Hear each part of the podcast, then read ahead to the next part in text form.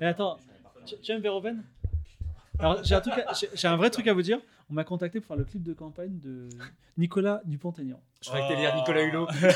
Nicolas, J'aime les encore mieux. Mais et j'ai failli faire un truc dans, je, Nicolas tu sais genre, oui parce qu'il veut faire genre un bagne à Kerguelen, tu vois, un truc de fou. Et j'ai- j'avais vraiment envie de faire un truc genre des militaires à Kerguelen. Voulez-vous en savoir plus? Cliquez ici, tu vois. Je me suis dit non, c'est un, piège, c'est un traquenard. Fais pas ça. non, non, tu Mais mais voilà. Ah, non, Écoute, la réalité alternative où t'as fait ça est suffisamment belle pour que ça suffise. Non, parce que je me suis dit, ça se trouve, il va accepter. Ça se trouve, ça va se faire. Et ça se trouve, il y a des gens qui vont prendre ça au premier degré, vont trouver ça super bien. Il y a des gens, il y a des gens qui ont pris Starship Troopers au premier degré. donc, Sachant que j'enregistre, je peux l'utiliser comme bonus. ça si tu veux. Vous vous rappelez Quand vous étiez enfant. Votre émission de télé préférée. Vous vous amusez encore aux jeux vidéo, je parie J'ai passé l'âge de ces conneries. Je te propose un voyage dans le temps. C'était là dans le temps, c'était un tube. Cela me rappelle un tas de souvenirs. Je suis trop vieux pour ces conneries, moi aussi. Tous ces moments se perdront. Il n'y a qu'un moyen de le savoir. D'accord, faisons comme ça. La seule conclusion que je peux en tirer est Nous ne sommes pas trop vieux pour ces conneries. Nous ne sommes pas trop vieux pour ces conneries. tu penses. Nous ne sommes pas trop vieux pour ces conneries. Ouais, ouais. Bonjour, bonjour, vous écoutez On n'est pas trouvé pour ces conneries, le numéro de la vraie reprise. Euh, J'espère que ça roule pour vous et que cette fin d'année ne se passe pas trop mal. Euh, en tout cas, je suis content de vous retrouver pour un épisode qui reprend la formule euh, habituelle. Je suis donc entouré par trois invités, euh, deux habitués qui ne se sont pas rencontrés autour de mes micros et un nouveau. Euh, je vais m'empresser de les saluer en commençant par euh, Sartman. Bonjour. Salut. Comment ça va? Bah ça va super, euh, voilà. très très heureux de revenir euh, dans ton podcast. La dernière fois que tu étais venu, c'était pour le Mondial La 98. Coupe du Monde 98, c'est ça nous a porté chance. On a gagné euh, la Coupe du Monde 2018, 2018 grâce au podcast, hein, je crois. Donc euh, non non. Bah écoute, la France te remercie. Voilà, tu t'en refais, refais un avant le Qatar l'année prochaine. Hein, faut qu'on refasse. Oh là là, bah, je trouverai une formule rien que pour toi. Écoute, si ça. Euh, on rappelle que tu es l'animateur de Pourquoi Buffy c'est génial C'est ça. et que tu participes aux autres podcasts du groupe 13, dont JDR Academy et Viens on fait des films. Exactement. On leur Et- fait des gros bisous hein, d'ailleurs, mes Bah, collègues. Et euh, que tu es monteur et réalisateur dans la vie. Dans la vraie vie, ouais. tout ça. J'ou- J'oublie rien? Non non, je crois que c'est tout. J'ai un enfant, j'ai 39 ans et j'ai voilà. Le groupe sanguin? À, à plus. C'est vachement bien. J'ai plein de plaquettes aussi. Bah, Écoute, euh, si en plus tu as ton pass sanitaire à jour, c'est parfait. Tu es, tu es toléré dans cette salle de réunion qu'on a louée euh, pour l'occasion. Avec nous, on a Nicolas, qu'on ne présente plus, mais qu'on va présenter quand même. C'est- Coucou Alors, avocat, historien, membre de plus en plus actif de Conspiracy Watch. Absolument. Et euh, parmi les émissions auxquelles tu as participé, il y avait. La plus récente, c'était Babylon 5, donc ça commence à Ouais. dater. Ouais. On a fait le 11 septembre dans la catégorie événements historiques aussi, qui était un peu moins funky que la Coupe du Monde Oh, 98. on a rigolé. Euh, et enfin, il y a notre nouveau venu que je pourrais presque éviter de présenter, euh, surtout si vous êtes gros consommateur de podcasts, de streams, de jeux. Euh, mais pas de raison pour qu'on passe cette étape. Bonjour Fibre Tigre. bonjour César. Euh, je vais me contenter d'énoncer quelques-unes de tes casquettes, tu compléteras. Euh, tu es le créateur de l'émission Games of Roll, euh, dont la cinquième saison est en cours de diffusion sur le Twitch de Mister MV. Euh, c'est un univers de jeux de rôle qui est maintenant canonisé et dispo sous forme imprimée chez l'éditeur Eldercraft. Tu es également auteur d'un certain nombre de projets dans les mondes du jeu vidéo, de la fiction interactive, dont la gamme Out There. Tu as signé des BD, des livres-jeux, des fictions sonores. Et à toi, est-ce que j'oublie des trucs? Non, ça va. C'est vrai qu'aujourd'hui, Game of Thrones, c'est euh, toute ma vie, mais euh, dans ces nouveaux médias, c'est très fragile. Donc, euh, le temps que les gens écoutent le podcast, peut-être que je serai déjà sur autre chose. Et en tout cas, j'espère que ça va durer un petit peu. C'est juste un truc, c'est la sixième saison. Mais C'est- Pardon, sixième saison. Ah d'accord, il y a un volume 6 alors. Oui. D'accord. Euh, Et euh, si, il y a des podcasts que tu fais aussi. euh, oui, oui. donc, euh, Un certain nombre. Oui, des podcasts, un podcast sur les maths qui s'appelle Quête- euh, Trajectoire, un podcast euh, sur le jeu vidéo qui s'appelle Quête latérale. Voilà, euh, c'est. euh, mais euh, oui, moi, n'ayant pas d'enfant, Mhm. j'ai- Ah oui. étrangement du temps libre. Mystérieusement. Oui, J'ai dit ça uniquement pour justifier ma, ma non-productivité en podcast. Euh, je précise, j'ai un enfant et je confirme. ouais. Euh, bah, je te remercie d'avoir euh, attendu aussi longtemps pour euh, voir l'arrivée de cet épisode, puisque ça fait des, presque un an, peut-être plus en fait, qu'on qu'on parle de cette émission sur les mystérieuses cités d'or. Oui. Et donc, bah, on va se lancer. Merci à vous trois d'être avec moi pour évoquer euh, ce qui est euh, bah, l'un des plus grands représentants euh, de l'animation française. Le XVIe siècle. Des quatre coins de l'Europe, de gigantesques voiliers partent à la conquête du Nouveau Monde. À bord de ces navires, des hommes avides de rêves, d'aventures et d'espace, à la recherche de fortune. Qui n'a jamais rêvé de ces mondes souterrains, de ces mers lointaines peuplées de légendes, ou d'une richesse soudaine qui se conquerrait au détour d'un chemin de la cordillère des Andes. Qui n'a jamais souhaité voir le soleil souverain guider ses pas au cœur du pays Inca, vers la richesse et l'histoire des mystérieuses cités d'or?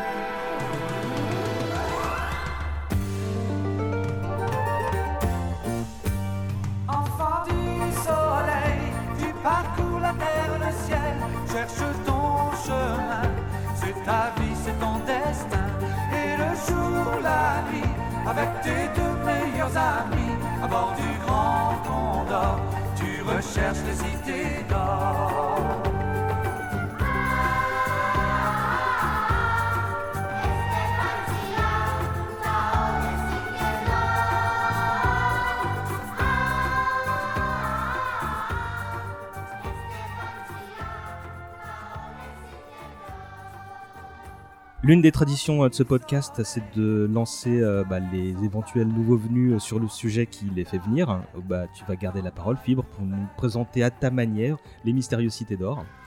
Sachant que, bon, concrètement, il y a 14 personnes qui nous écoutent, qui, et donc 13 qui savent ce que c'est, mais Non, non, non. Alors, Les Mystérieuses Cités d'Or, c'est un dessin animé déjà, j'ai bon.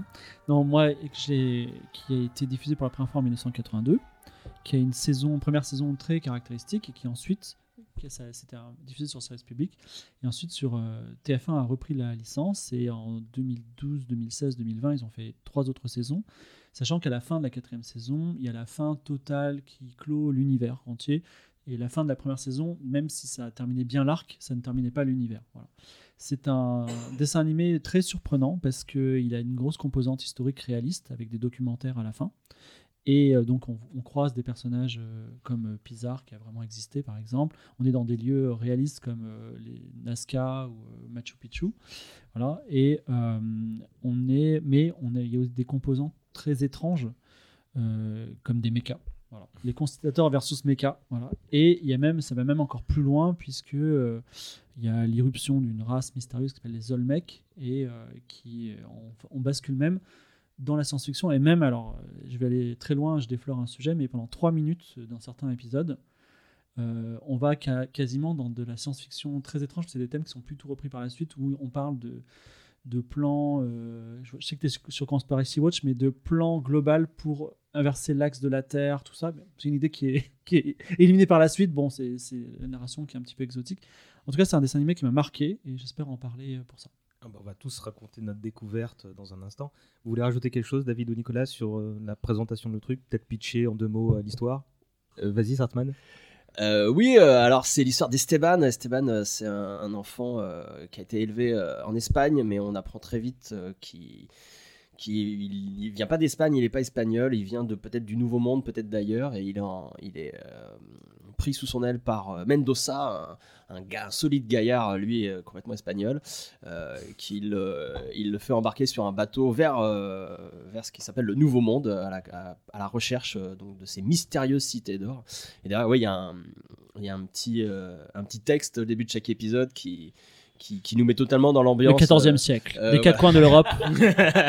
c'est ça qui nous met complètement dans l'ambiance de, de, de ces mystérieuses. Enfin, tout est mystérieux, tout est étrange, tout est incompréhensible.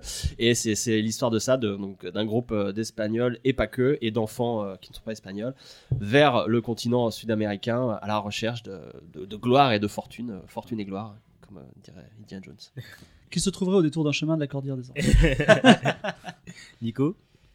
Ah, j'ai pas grand chose à ajouter, je crois que tout est résumé. hein. C'est une série euh, qui, euh, qui, pour moi, c'est un peu un ovni. euh, dans la mesure où elle, est, elle a un fond historique euh, extrêmement fort, mais elle bascule également dans, dans la SF et elle reprend même des, des théories Oui. euh, qui avaient été énoncées depuis quelques décennies sur l'Atlantide, sur l'Empire de Mu. Et euh, quand je suis gamin, je vois ça, je comprends pas grand chose en fait, mais plus tard, ça m'a, ça m'a véritablement euh, intéressé à, à- à toutes ces, à toutes ces légendes. Mais euh, c'est vrai que c'est, une série qui, euh, qui raconte les aventures d'enfants euh, dans un monde d'adultes et dans, dans un univers qui est extrêmement cruel, qui est celui de la conquête de l'Amérique du Sud et de l'Amérique centrale par, par, par l'Espagne. Un monde extrêmement violent.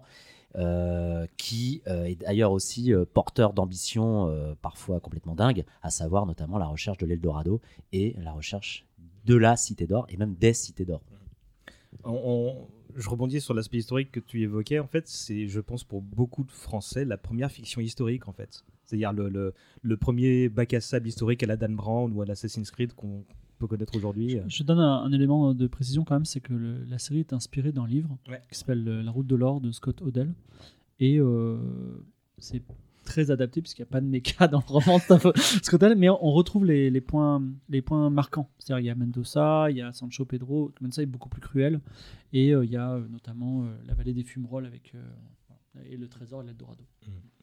Euh, juste pour préciser, on est une époque un peu entre deux pour le dessin animé euh, en, France. On est quelques années après Goldorak et, euh, quelques années avant la vague Dragon Ball, Senseiya, etc. Donc c'est euh, pas encore justement l'Eldorado du dessin animé pour les têtes blondes de l'époque. Et, bah, du coup, bah, question suivante, si je demandais votre découverte, à quel âge et comme vous avez découvert la série, qu'est-ce que quel effet elle a eu sur vous d'emblée? Vas-y, Fibre. Bah, moi, quand je, comme je suis vieux, bah, je l'ai découvert en 82. Mais le problème, c'est que euh, quand on est petit, donc j'avais euh, 4 ans, puis au fil des révisions, 6 ans, 8 ans, euh, j'ai, déjà, j'ai même pas compris la nature. euh, aujourd'hui, on sait qu'une série télé, il y a un début, une fin et des, des gens dedans qu'on va retrouver de façon sérielle. Euh, à l'époque, je n'avais pas trop cette notion-là. C'était juste euh, ce grand euh, oiseau doré. Euh, mais après, quand elle a été rediffusée fermement en 94 sur France 2, là, j'ai fait une revisite euh, complète de la série, des 39 épisodes. Et, euh, et d'ailleurs, en fait, je ne l'ai pas trop revu depuis, euh, parce que j'ai envie de, un peu de l'oublier pour la redécouvrir, parce que ça fait partie de moi. Quoi. Mais c'est là, c'est là, effectivement, que j'ai compris que c'était très intéressant. Et quel effet ça a eu sur toi? Est-ce que ça, qu'est-ce qui t'a passionné dans cette série Euh, que lors du premier ou du second visionnage en fait? la musique, les musiques sont exceptionnelles. Mm. Voilà. Les musiques sont planantes. C'est sont faites par euh, Haïm Chaban et. Shoki Levy, qui tous les deux sont devenus des millionnaires ensuite, puisqu'ils ont fait euh, Santa Barbara, je crois, des choses comme ça. Ils ont racheté la licence Power Rangers. Enfin, ils Voilà. ont créé la licence Power Rangers. euh, Ouais, d'accord. Mais il paraît qu'à l'époque, ils composaient, ils n'avaient pas une thune, et genre, ils dormaient dans le studio de composition euh, sur un matelas par terre, donc Mhm. une histoire folle. Et euh, le- la, la musique est exceptionnelle. Euh, Il y a un sentiment d'étrangeté permanent, c'est-à-dire qu'on a ces enfants, comme tu l'as dit, avec lesquels on s'identifie, sont très familiers, mais ils sont dans un pays inconnu, face à des choses inconnues, des dieux inconnus, où ils ont des noms étranges, des rituels inconnus, et ils vont pas rencontrer d'autres enfants à part Tao, mais qui est arrivé à l'épisode 5, je crois. Et là, ils sont en permanence face à, des choses étranges et, et on va dire c'est euh, ça, ça laisse une impression de mystère euh, voilà inachevé qui, qui reste longtemps. Je crois que l'adjectif du titre est pas là euh, au hasard. hein. Ouais, puis ils sont jamais déstabilisés en fait par euh, tous ces trucs étranges, ces, ces adultes et tout. Enfin, eux, ils vivent leurs, leurs aventures à eux et, euh, et ouais, moi, moi, ça me marque beaucoup ce, ce trio, comment ils fonctionnent. Ils, ils, pensent, ils pensent toujours les uns aux autres et, et ils ont beau se retrouver au milieu de, de guerres, de massacres, de plein de choses comme ça. ils, ils avancent, ils ont pas peur. Enfin, c'est impressionnant. C'est absolument pas réaliste, mais c'est impressionnant. Et, euh, ils ont ils, ont le goût de l'aventure. Mm. Et je crois Ouais. que c'est les seuls personnages de la, de la série à avoir le goût de l'aventure. Parce Mm. que tous les autres, ils sont obsédés par l'or. Mm. Euh, ils sont obsédés par la gloire, par la, par la conquête. euh, mais, mais eux, en fait, ils ont cette espèce de pureté qui, qui fait qu'on s'identifie forcément à eux quand est gamin. ouais. Euh, Il y a un petit côté, je sais pas, j'ai envie de dire Club des 5, 6 compagnons, j'en sais rien, mais et, dans les années 80 du moins. Et t'as envie de vivre les mêmes aventures qu'eux, en fait. Tu t'en fous de l'or quelque part. Tu, ce que tu veux, c'est progresser euh, dans, ta vie et justement vivre, euh, vivre une vie telle qu'ils sont en train de la mener avec un grand condor, avec euh, tout plein de mécas. Et ça, l'insouciance, c'est important. Ils ont le goût de l'aventure. Parfois, Mendoza, malgré toutes ses qualités, toute sa force, va renoncer, va dire Oh là, faut peut-être pas y aller et tout. Et eux vont toujours euh, aller de l'avant, dire Non, non, on y va. Je, je vais juste préciser quelque chose, c'est que contrairement quand même au club des 5, il y a c'est un groupe qui va se former. Et il y a une grande défiance au début, c'est-à-dire Zia ne fait pas confiance à Esteban parce que c'est un espagnol. Enfin, il est perçu comme un espagnol. Je pense qu'il est est japonais. comme un Je pense qu'il est japonais, on pourra en parler, mais euh, voilà. Euh, et le et le et après Tao, quand il rencontre le groupe, il se Il déguise, ouais. il kidnappe Zia genre, pour la garder pour elle, voilà. Et après, ils sont obligés de encore faire ami-ami et même et très longtemps effectivement. Enfin, même si Mendoza veut pas rentrer dans l'aventure, Mendoza il est obsédé par l'or et c'est que très très tard vraiment l'épisode où il y a les Olmecs où il commence à dire Sancho Pedro, on se calme, on va sauver les enfants, c'est nos amis, j'ai appris à les aimer, tu vois, et on oublie l'or. Mais euh, ouais, il y en a comme euh, Gaspard et Gomez qui, jusqu'au bout, euh, on va dire, périront dans les cités d'or. Enfin, périront avec des C'est les vrais vrais méchants. Entre guillemets. ouais. Ouais, c'est ça. Sartman, t'as découvert? Bah, découvert, alors bah, j'en ai pas le souvenir précis, mais je pense que c'est les années 90. Euh, mais j'ai découvert en faisant quelques recherches pour le podcast que la série euh, avait été diffusée euh, pour la toute première fois deux jours après ma naissance. Donc c'est- ma, c'est ma série. euh, c'est pour ça qu'elle est pour moi, voilà. Euh, mais moi je pense que ouais, c'est plus euh, les années 90, euh, parce que j'étais déjà ado et, j'ai- et je commençais déjà, ou même peut-être la série a, a en partie euh, fait ça. euh, je commençais déjà à être beaucoup passionné par l'histoire et, euh, et voir euh, voilà ce, dessin animé qui mêle action et, euh, mystère et aventure et réalité historique entre guillemets avec des énormes guillemets avec ce côté ce documentaire à la fin qui pour le coup moi quand j'étais enfant me plaisait pas tant que ça mais me faisait comprendre que tout ce qu'on avait vu pendant l'épisode c'était des vraies choses en fait et je pense que ça m'a ça m'a beaucoup plu ça dès le début de de, se dire ah le, passé donc le 14e siècle c'était au 16e siècle, pardon, c'était euh, comme ça, quoi. Donc, euh, donc la portée historique m'a beaucoup, m'a beaucoup plu, je pense, dès le début. Nico? Euh, je crois que j'ai découvert la première diffusion dans les années 80. J'étais tout petit, hein, je devais avoir 3-4 ans, euh, 4-5 ans. Et, euh, et je comprenais pas tout, hein, je regardais vraiment les images et, et c'était beau. Et j'écoutais la musique et c'était beau aussi. Et, et je comprenais si peu de choses que pour moi Esteban, c'était pas Esteban, je l'appelais Stéphane. Parce que euh, en fait, je m'a- je m'accrochais un peu comme Zemmour hein, au prénom français. et euh, non, je déconne. Mais, euh, mais vraiment, euh, je- je j'étais loin de tout comprendre, mais j'étais en fait, et ça c'est quelque chose qui m'a jamais quitté, j'étais euh, stupéfait, enfin gamin, devant la, beauté formelle de la chose. Le générique il était à tomber, mais que ce soit musicalement ou en image. Et puis ensuite on voyait des, gamins qui vivaient des aventures. euh, euh, comment dire en Espagne, puis euh, sur l'océan, et puis euh, comment dire en, Amérique du Sud, dans la jungle, en montagne. Et moi, ça m'attirait. Et, là où je bascule définitivement en tant que gamin, c'est quand je vois le Grand Condor, quand je vois tous ces gadgets entre guillemets, avec euh, cette fascination qu'on peut avoir pour les cités d'or. Euh, et véritablement, je crois, ouais, j'accroche vraiment tout gamin. Je, dois être en maternelle à ce moment-là euh, à cette série. Et mais comme je comprends pas tout, je ne retiens que le côté aventure. Ce n'est que au moment des rediffusions que j'apprécie euh, la, profondeur, la profondeur de la chose, notamment la, reprise de, toutes ces rumeurs mythologiques sur l'Atlantide, le mythe de Mu. et c'est une série qui va, je crois que c'est la première série historique que j'ai vue de ma vie.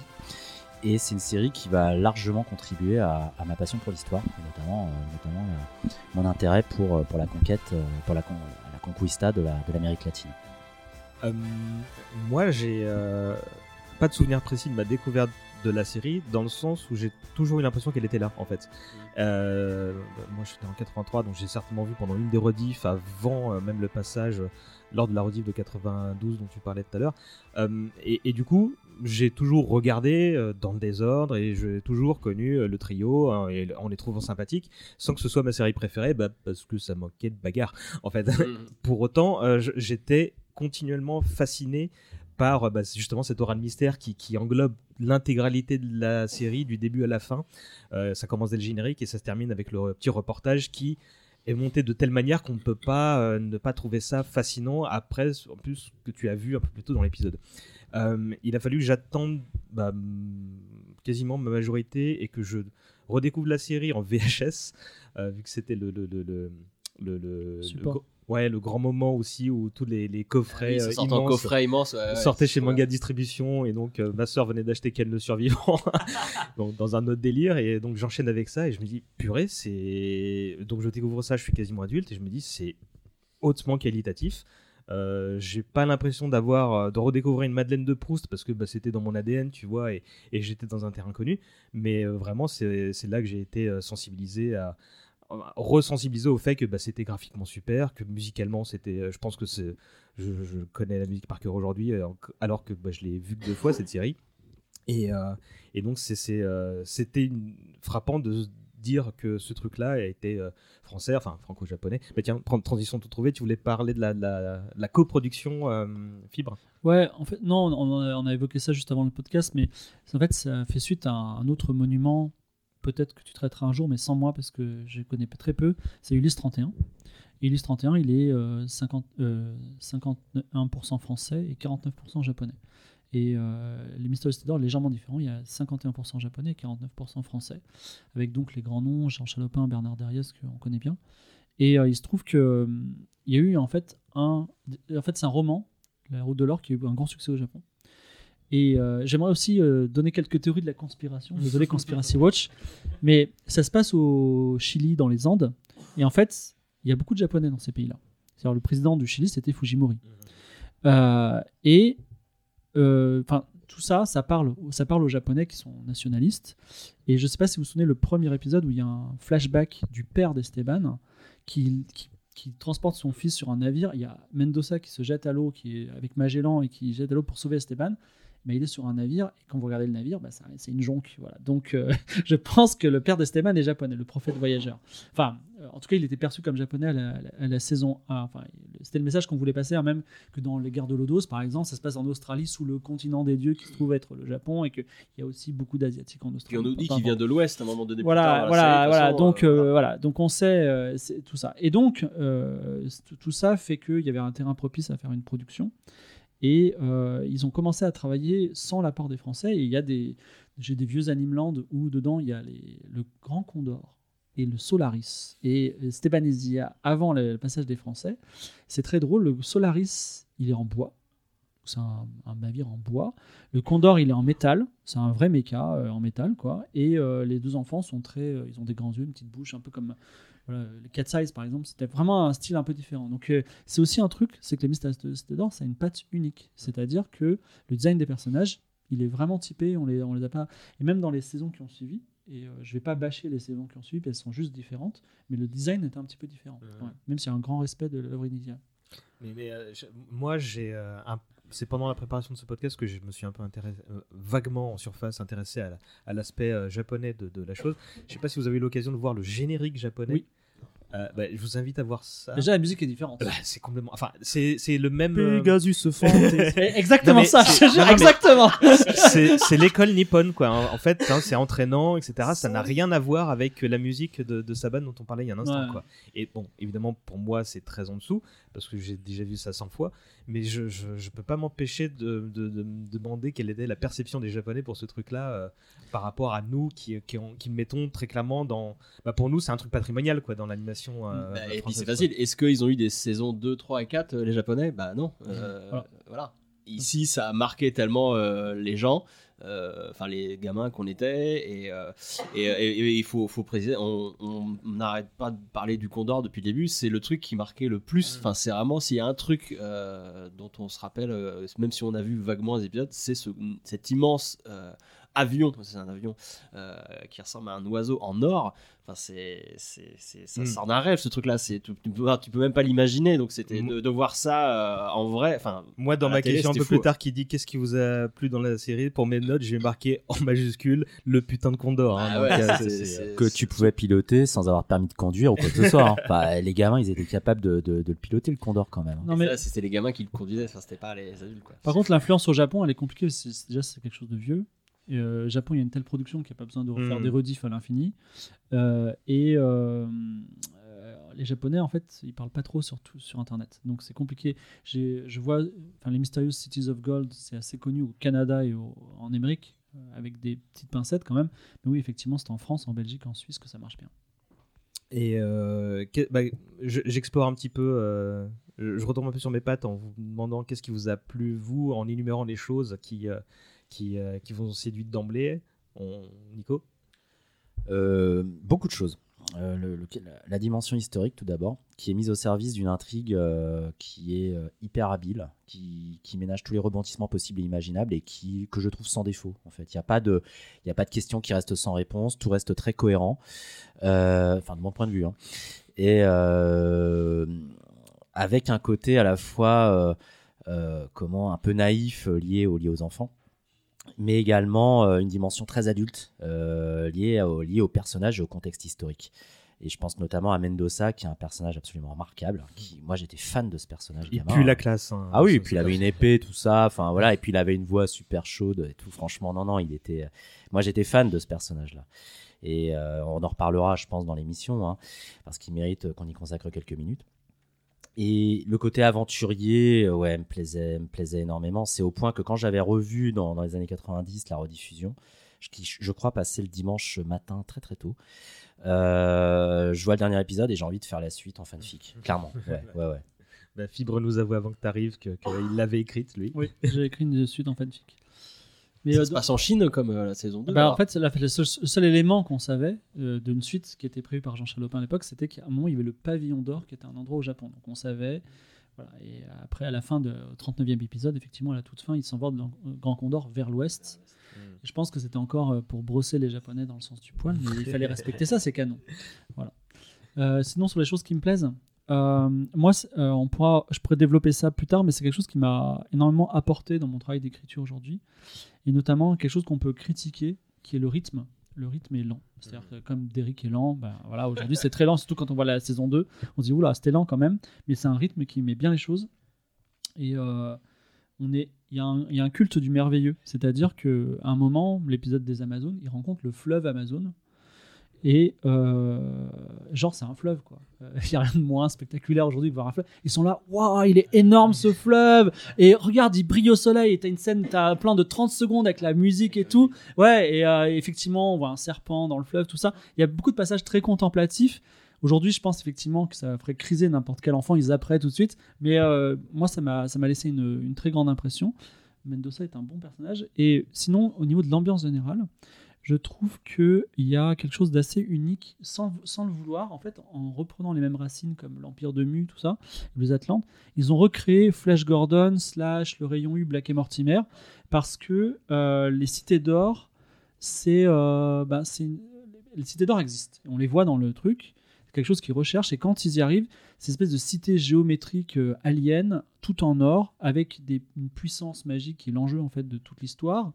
Et euh, ouais, je me suis transporté dans cette science-fiction euh, du passé, mais euh, version actuelle, implantée dans un bon contexte. Et ce que tu n'as pas dit, c'est que non seulement il y a des documentaires, d'ailleurs, qui n'étaient pas rigolos, un premier épisode de documentaire, on voit, ils expliquent qu'ils arrachent le cœur d'un gars pendant les sacrifices. Waouh, tu vois, t'as 4 ans, qu'est-ce qui se passe? Mais même, tu vois, dans l'épisode où il y, a le, un, il y a un bateau qui se coupe en deux en plein Atlantique, et il y a un feu de Saint-Elme, tu vois. C'est bizarre, tu vois. Mais en fait, c'est vrai, le feu de Saint-Elme, ça existe vraiment. Et ils en parlent même pas dans le documentaire ensuite. Il y a plein de choses qui sont réalistes et qui sont vraies et qui ont, qui ont, qui ont créé la, la- la réalité de. Enfin, qui ont implanté dans une réalité ce, ce document. Et c'est, c'est- enfin, Mystery et c'est vraiment très agréable. Et J'aimerais rebondir d'ailleurs sur les documentaires, j'en ai pas parlé. Gamin, quand j'étais tout gamin, ça me saoulait. Il me faisait presque peur en fait. Euh, Notamment, je me souviens de ta ta ta ta ta ta ta et après avec un- une espèce d'un cas euh, local qui voilà qui regarde le soleil, moi ça me terrifiait. Et puis plus tard, plus tard, j'ai su les apprécier à leur juste valeur parce que tu apprenais des choses, notamment euh, notamment dans, dans un épisode euh, remarquable où il euh, il traverse le Cap Horn, Ouais. qui est le le- l'endroit, le- la zone maritime la plus dangereuse du monde. Euh, C'est-à-dire que tu as un navire sur deux qui se crache. Et, et en fait, le documentaire expliquait ça avec des images de maquettes. C'était super passionnant. Mais véritablement, les, les documentaires, ils apportaient un plus que qu'on n'a pas retrouvé, euh, qu'on n'a pas retrouvé depuis dans d'autres dessins animés. Puis même visuellement, ils étaient pas très jolis en fait. C'était, c'est la cam- moi, je- moi, je- ce que je me rappelle, c'est que la caméra elle bougeait un peu, l'image était pas très, Il, euh, il paraît pas qu'ils très étaient, jolie. ils étaient- ils étaient pon- pondus en un jour. Ça a été ouais, non, mais c'était tu- incroyable. Tu sens le truc, ça a été tourné à l'arrache même au niveau du montage. enfin, parfois, tu avais deux fois le même plan. Enfin, c'était très très bien. Donc- Et mais effectivement, là sur le côté euh, sur le documentaire, moi, ça me fait préciser qu'il y a vraiment eu deux visionnages de cette série, donc celle quand j'étais ado, et je l'ai revue il y a pas très longtemps euh, avec euh, mon gamin. Et j'ai pas du tout euh, pensé aux mêmes choses. J'ai pas du tout apprécié les mêmes choses. Parce que vu, vu si on était sur, on était sur cette euh, question du, du- ce qui nous a le plus marqué, moi quand j'étais enfant, il y avait aussi ce truc qu'on n'a pas précisé, c'est que euh, le, le côté voyage, c'est qu'ils ils ne sont jamais au même endroit. À chaque épisode, ils, ils avancent. Euh, en gros, ils vont faire le tour du, du- du- sous-continent. Et ils sont voilà ils avancent ils rencontrent des gens ils continuent un nouvel une- un nouveau paysage à découvrir une nouvelle des nouveaux personnages à rencontrer enfin ça j'ai- j'aimais beaucoup et euh, quand je l'ai revu euh, adulte, euh, cette série, et ben là, c'est tous les trucs un peu mystérieux, tous les trucs que maintenant je pouvais comprendre en tant qu'adulte qui m'ont plu. Et justement, ces fameux documentaires que j'ai beaucoup, trouvé beaucoup plus intéressants. Ah oui, donc tel truc, ça, parlait de telle cérémonie qui vraiment existait, tout ça. Enfin, il y a vraiment deux. Euh, c'est une série qui s'apprécie à tous les âges, j'ai j'ai envie de dire. Mais euh, ouais. Alors moi je sais pas, c'est intéressant que tu poses cette question-là parce que je fais partie des mailing lists des fans, des cités d'or, tout ça, mais je ne sais pas si, euh, si j'avais des enfants, si je leur montrerais. Je pense que je serais déçu d'être ce père qui dit Regarde Star Wars, Marvel, c'est trop bien parce que j'aime ça. Et en fait, ça le fait chier parce que la saison 1, elle est vraiment lente. Elle est vraiment, pour les jeunes, ça, ça serait dur. Eh ben, il a beaucoup, beaucoup apprécié. Et, euh, et, mais- et le Condor y est pour beaucoup. Euh, il, a, il a évidemment apprécié le Condor. Mais euh, oui, oui, je suis pas du genre à, imposer des choses. Ah non, j'a- euh, j'avais pas sous-entendu que tu euh, faisais non, ça avec ton mais enfant, oui. mais euh, je, je sais pas si. Avec Eh un ben, couteau sous la gorge. alors, mais Et c'est la- la, la liste de Schindler, il a pas aimé, je Et crois. pour, et pour le coup, on a enchaîné avec cette saison 2. Ouais. Et euh, bah là, on a arrêté au bout de 5-6 épisodes parce que non, non, il me dit, bah non, c'est nul. euh, euh. je, je vous relancerai sur la suite dans un instant. euh, mais euh, moi, on a déjà cité un nombre de choses euh, assez conséquents de trucs qui pouvaient être séduisants. Mais euh, bah, je trouve que la galerie de personnages, elle est parfaite en fait. C'est-à-dire, au-delà Ouais. du trio, euh, bah, tu t'attaches extrêmement rapidement à eux, alors que tu les découvres chacun dans une situation bah, de, de, de, de rejet de- d'Esteban en fait. À chaque fois que tu, tu rencontres un nouveau personnage, je parle de Zia et Tao. Euh, mais sinon, tout ce qui est autour, bon, bah, Mendoza, bon, on va y venir dans un instant, mais euh, le, euh, Gaspard et Gomez et Gaspard, donc la, la tête et les bras. on a Laurel et Hardy avec Sancho Et et, Pedro. et Pedro. Tout ça, c'est incroyablement efficace en fait. Je, je, je, vraiment saisi déjà à l'époque. Alors, gros bémol euh, qui va, avec le, qui va briser, briser le, avec le marteau de la réalité, euh, du cristal de la nostalgie, mais euh, il y a quand même un truc qui pose énormément de problèmes aujourd'hui pour les gens qui nous écoutent. Ils disent, mais ça a l'air trop bien et je vais regarder. Vous allez avoir un gros choc qui a été corrigé dès la saison 2. Le personnage de Zia est traité de façon très 1982. Donc, euh, c'est pas la femme au foyer, mais quasi. Elle rigole au blague d'Esteban qui est trop bien. Elle Alors est que tout le temps en train de pleurer. alors, sinon, ouais, alors que euh, c'est la meuf, genre elle a, elle a traversé deux fois l'Atlantique, elle a été kidnappée, elle est super forte, elle sait lire les kipous, donc elle- vraiment elle, elle a, elle a tout dans, dans son cocktail pour être une femme très forte, et elle est traitée vraiment nunuche, Mhm. voilà. Mais ça a été corrigé par la suite, et euh, excusez-moi, c'était il y a 40 ans, c'est bon. ça Oui, voilà. C'était une autre époque. Il y avait la peine de mort à l'époque. fille, euh, Ouais, c'est ça. ouais. Non, mais par exemple, euh, il y a, on- les Amazones, elles se laissent pas faire et elles mettent même Mendoza à terre à coups de poing. T'as euh, Marine Shea, qui est un personnage historique qui a vraiment existé et qui vraiment est une l'inca perfide et euh, elle fait peur, tu vois. Donc, euh, il y, a- il y a des personnages féminins forts, mais en tout cas, Zia, pas trop. le- bah, vu qu'on parle des persos, euh, petit tour de table pour euh, le perso préféré de chacun. Vas-y, Nico. Euh, juste une remarque avant, avant de passer au personnage préféré. En fait, les persos ils étaient enrichis par le doublage parce que c'était Oui. vraiment des grands doubleurs. Euh, Mendoza, enfin j'ai plus leur voix, mais il y a quand même Jean Topard Francis qui- Lax, là et Francis Ouais. Lax pour euh, Sancho, Non, non, ah oui. ok. Pedro, et puis d'autres, voilà, bon, commandant Gomez et tout ça. Ils, ils ont, ils ont vraiment toutes, tous des voix Mhm. connues en fait qu'on a déjà entendues. Bon, Gaspard, il avait la voix du commissaire Dobet euh, dans Starsky Hutch par exemple. Enfin bref, il était, euh, il y avait un doublage remarquable. Maintenant sur les, persos euh, préférés. Bah, je l'ai dit déjà, ouais. Alors, il y a les gamins et il y a Mendoza. J'étais fan, je reste fan de ce personnage-là qui a un, personnage complexe, voire presque compliqué, dans la mesure où c'est quelqu'un qui est un adulte, qui vit dans un monde adulte, qui a des côtés cruels et intéressés, qui vraiment recherche l'or. Il commence comme un antagoniste, hein, comme un. Oui, mais il sauve, il sauve de mémoire. Il me semble qu'il sauve quand même Esteban au- dans Tout- un flashback. Oui, tout à fait. Mais, de manière intéressée euh, et ça ou lui pas donne un d'ailleurs. voilà. ascendant. À euh, chaque fois, c'est de manière intéressée jusqu'à à la fin, comme tu l'as Sauf qu'il a, euh, il, a- il- il fait que des gestes positifs, mais intéressés. Et, ça, je trouve exactement. ça incroyable en fait, comme, Ouais. comme personnage. euh, Oui, ça le rend super intéressant euh, comme personnage. Au-delà de la classe, il est intéressant, il a une profondeur et il devient d'épisode en épisode, notamment à la fin, et à chaque fois que j'en parle, ça me bouleverse. euh, il- devient un père de substitution en fait, euh, pratiquement pour, pour Esteban, euh, avant, avant de le laisser partir. Oui, bah, difficile de faire l'impasse sur Mendoza qui, euh, qui a pas de nom d'ailleurs, de nom de famille. Qui, Jean-Luc. Allez, voilà. Voilà. Jean-Luc. Non, non, c'est son Mendoza. prénom, Mendoza. Et en fait, il- effectivement, déjà, contrairement à la saison 2, dont on va parler, je ne veux pas la bâcher toujours, mais euh, où les- il est devenu plus petit, je sais pas si vous avez vu, mais dans, le, dans la saison 1, il est vraiment très grand. C'est-à-dire que vraiment, à chaque fois qu'Esteban le regarde, Esteban lui arrive à la ceinture et on a l'impression que c'est une statue immense. Donc c'est vraiment le père, euh, Jésus-Christ. Bon, je vais, je vais essayer de dire autre chose que Mendoza parce que tu as bien dit. Euh, avec l'âge, voilà, me vieillissant, je trouve que le personnage de Tao est intéressant. Parce que, euh, encore une fois, mettre des gens de couleur noire dans une production japonaise, voilà, il faut, fallait se lever tôt à l'époque. Et parce que je sais que Nadia de Genax, qui a des atomes crochus avec ses, ses romans d'aventure, ça, qui est un personnage africain, a eu beaucoup de mal en fait. Avait une afro au début, bon.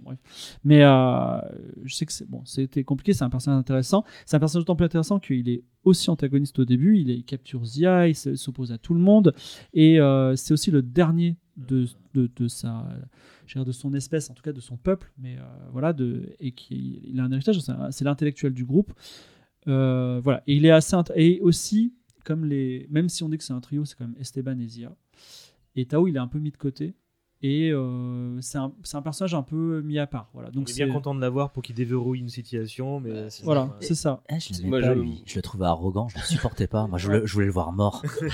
Bah oui, mais il est, il est agaçant quand on est petit, mais euh, c'était pas facile d'être lui, quoi. C'est pas, voilà. Donc, Ouais, il je- me plaisait. Moi, je- j'aurais dit euh, Tao aussi. Bah, je vais, je vais d'ailleurs dire euh, Tao, mon personnage préféré. Je l'ai trouvé trop fort. C'était le geek. euh, Son perroquet. Bah. Non, mais c'était lui qui avait réponse à tout. Moi, j'étais fasciné par ses connaissances. Dès qu'il y avait le moindre truc, euh, soit il regardait dans son bouquin, soit il avait la réponse. Enfin, je, je le trouvais super fort. euh, Enfin, intellectuellement parlant, quoi. Et euh, alors, je sais pas si c'est parce que j'étais un peu geek moi aussi, je ne sais pas. Mais, mais ouais, ouais, j'aimais beaucoup ce, personnage de Tao. et qui, oui, parfois quand il y avait la bagarre, il, il pouvait, soit il grimpait dans les arbres, euh, ça c'est bizarre, quoi, euh, pour se cacher, euh, soit il donnait des coups avec son baluchon, mais, euh, mais voilà, c'était pas le dernier dans, dans les scènes d'action, donc euh, non, non, Tao, euh, j'aime bien Tao, moi. Moi, je vais dire Pichou, comme ça on a la mascotte. Euh, bon, on a fait le tour des personnages.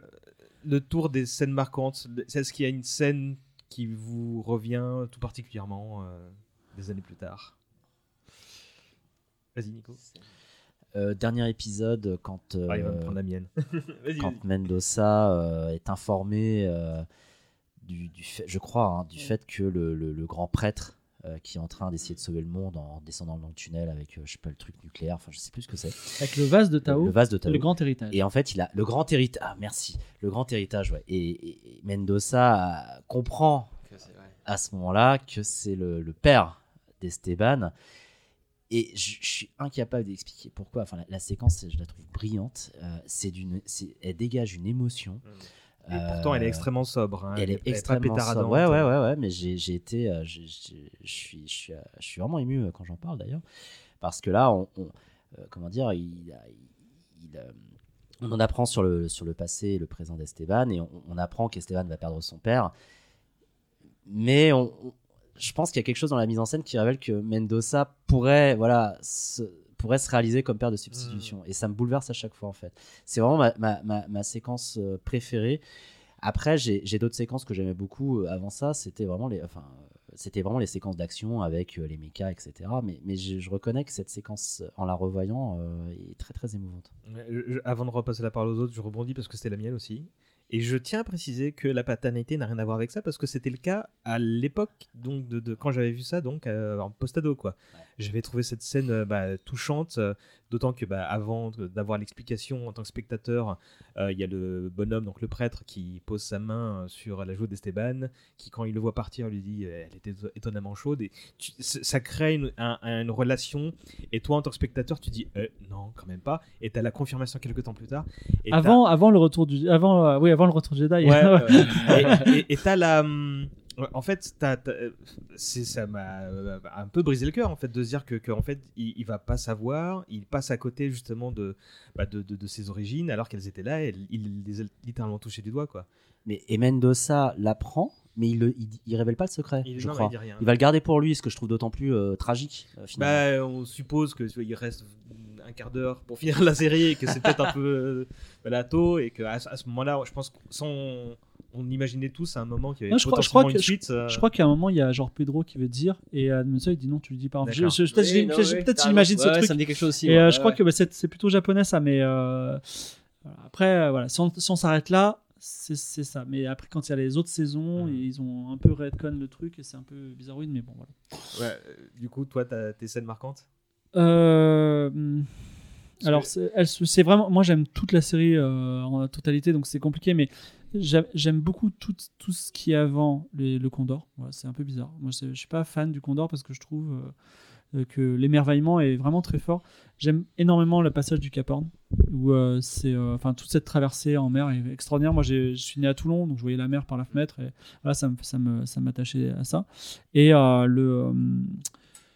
le, Solaris, c'est un, c'est un navire du peuple de Mu euh, qui ressemble à une sorte, à une sorte de porte-avions étrange, mu par le soleil. Et vraiment, avec sa musique euh, lente, là, c'est c'est extraordinaire. Et quand ils activent le Solaris et qu'il y a genre euh, 100, 100 rameurs à bord euh, c'est- c'est- c'était un, c'était un bon moment. ouais. Mhm. J'ai bien aimé. J'étais très triste quand il a été détruit. euh, Ouais, mais c'est un peu le syndrome Indiana Jones, c'est-à-dire on te donne des cadeaux et Ouais. tu les détruis. Quoi. Voilà. Bah, C'était complètement Indiana Jones cette série. Enfin, c'est moi je les, je les mets dans la même case quoi. Le côté on, on, a- on arrive à on arrive à te rendre sexy euh, euh, de l'histoire en fait, des recherches historiques, euh, de l'archéologie, alors qu'en vrai c'est pas du tout sexy ce, ces trucs-là, mais ah, par euh, l'intermédiaire de l'aventure et du fantastique, on te rend euh, euh, l'exploration de l'histoire euh, super fun quoi. Et ouais, ouais c'est pareil. Et toi, t'as des moments qui te viennent en tête? Euh, ouais, ouais, moi je, ouais, j'ai une, euh, une scène qui m'a beaucoup marqué euh, pendant longtemps. euh, C'était euh, quand euh, il, il, il pense avoir trouvé les cités d'or et que c'est Mhm. juste euh, une cité euh, éclairée par les rayons du soleil Ah, d'une certaine super. manière. Et on croit que c'est les, cités d'or. Et euh. Et il y a un truc. euh, et puis, pareil, comme tu dis, le côté contemplatif, ça dure longtemps. Il y a, il y a une porte, qui- il y a des portes qui s'ouvrent, je crois. Euh, il y a la musique euh, super forte et tout, plus aucune parole. Et euh, on voit et tout, des plans très longs, on est émerveillé et tout. Puis après, le soleil se couche. Et ah bah non, c'est pas ça et tout. Et euh, et enfin, et il y a tout le. Il y, a, il y a tout le, le- le sens de cette quête euh, dans cette scène, quoi. C'est que, bah euh, oui, mais non, en fait, le, c'est pas grave de les trouver ou pas les trouver, quoi. Ce qui compte, c'est le voyage et tout. Et, euh, et euh, ouais, ouais, ça m'avait marqué. Tu penses, ah, ils les ont trouvés. Oh, mais non, ils les ont pas trouvés. Enfin, euh, enfin, l'arnaque, quoi. Ouais, non, mais ça m'avait beaucoup, beaucoup marqué, gamin, là. Cette, cette illusion d'optique. Je m'en souviens maintenant et je me souviens de la déception qui n'était pas tant pour moi que pour les personnages. Oh, putain, ils ont traversé euh, je sais pas combien de, de, de, de mers et ils, ils ont failli se faire bouffer, euh, tuer un Et tu, te dis et- même, enfin, tu te dis même, mais en fait, ils les trouveront jamais, ces, Mais- ces cités d'or. mais- C'est ça, quoi. Ah, je me souviens qu'à ce moment-là, euh, je crois m'être dit, euh, en fait, elles n'existent Mais pas. c'est ça, et, c'est. Et bah, tant pis. euh. Il y a un truc qu'on n'a pas cité, c'est l'ouverture des portes de la Cité d'Or, Bah voilà. qui dure vraiment 1 minute 30. t'as, t'as vraiment la porte, elle s'ouvre tout doucement. Et ça fait 38 épisodes que t'attends et elles sont derrière. Et voilà, et c'est, c'est, très- c'est vachement bien, quoi. Mais, euh, Il y a Felindra euh, qui, qui pousse la tête de tigre très très lentement. Ouais, mais là, là- non, mais, non, mais au moins, tu, tu, voilà, t'as ta récompense. euh, C'est pas aussi lent que les mondes engloutis, qui était un autre délire. Et c'est pas, aussi- c'est pas aussi cheap, mais c'était, euh, ils ont, ils ont bien géré. Mais moi, moi, le rythme est très bon. hein. Le- Ça, ça me faisait bader les mondes engloutis, moi, quand j'étais petit. Le, il y a une scène, c'est peut-être qui, pas, ça doit être la scène qui précède l'ouverture de la cité qui n'est pas la cité Mhm. d'or, où en gros, je- si je me souviens bien, ça me revient maintenant, il y a euh, Esteban qui est continuellement avec son médaillon incomplet parce que Mendoza garde le, le- le- L'autre moitié. et euh, il se rend compte qu'il faut deux médaillons, donc celui Ouais. d'Ia et le sien. Et euh, la scène est précédée de Mendoza qui s'agenouille devant mon Esteban pour lui dire. Il y a comme une espèce de, de, de, de, de- de passage de relais ou de, de, de Ouais. transmission où tu vois que Mendoza commence à est de moins en moins noir et que son gris s'éclaircit. Et il a un léger sourire, c'est peut-être moi qui transforme le souvenir, mais il lui transmet le truc, traduction, non, non, ça y est, bon, bah en fait, t'es- pas ma priorité, euh, ma propriété, pardon, tu, tu, tu dois accomplir ton destin. Et moi, je me souviens qu'il y avait une force évocatrice à cette scène-là qui m'avait beaucoup marqué. Médaillons qui sont placés sur la poitrine d'une statue, hein, d'une déesse hein, voilà, c'est très, très érotique. oublié ça, ouais. Est-ce qu'il y a des trucs qui, à l'époque ou aujourd'hui, vous paraissent moins bons? Euh, bah, clairement, le traitement de Zia, ça c'est sûr. Et également, il y a des passages, euh, il y a des passages un peu cringe qui, à mon avis, euh, passeraient pas aujourd'hui à une relecture moderne. Tao qui, euh, qui genre crée un sous-marin avec du bambou. Voilà, euh, ça c'est pourquoi, pourquoi une telle puissance d'un coup, tu vois, c'est un peu, c'est un peu, ça passe pas très bien. Par contre, tout ce que j'aurais jeté à l'époque, genre le rythme lent, tout ça, ça je le regardais. Mm. Un c'est un peu avec l'âge. Euh, voilà. Et puis il y a des passages. euh, en fait, les Olmecs, je sais pas quel est votre avis sur le sujet. Donc, un- Moi, je t'en euh, posais la question pour je, ça, donne un, je, je donne un, un contexte. Donc, les Olmecs, c'est une, culture qui a vraiment existé. Et tout ce qu'on a des Olmecs, c'est une grosse tête. Voilà. Et on sait rien sur eux. Et donc, ils se sont dit, chouette, comme on sait rien sur eux, on va, on va en mettre la totale. Et donc, les Olmecs, on s'aperçoit que euh, ils ont des, c'est des créatures euh, limite euh, chtoniennes, euh, qui sont les descendants mutants des Atlantes, et une histoire très floue. Et en fait, on est, on est projeté dans une sorte de mauvaise SF à un moment, qui retombe sur ses pattes parce qu'il y a encore des très beaux mechas et des très belles choses, mais euh, effectivement, euh, c'est, euh, un peu, un peu étrange à, ce dernier tiers de, de la série. Les Olmecs euh, constituent une vraie civilisation brillante, etc., dont vont s'inspirer d'ailleurs les, les civilisations ultérieures, aztèques et autres. Et, euh, ils n'ont rien à voir, en fait, avec les, espèces de- d'extraterrestres de, Roswell qu'on voit, euh, voit dans, la série.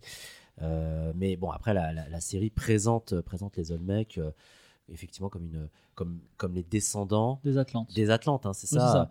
Euh, ce qui leur donne un côté véritablement bizarre, voire, voire flippant. Mais moi, j'adore. Pour moi, c'est c'est pas un défaut. Mais il me faisait terriblement peur quand j'étais quand j'étais gosse, parce qu'en plus, ils avaient, ils étaient capables de ramper sur les murs, je crois, euh, euh, et, et de courir comme des malades. En plus, ils avaient une certaine avancée technologique. qui, qui conférait à la série une dimension non plus tellement historique, mais carrément SF.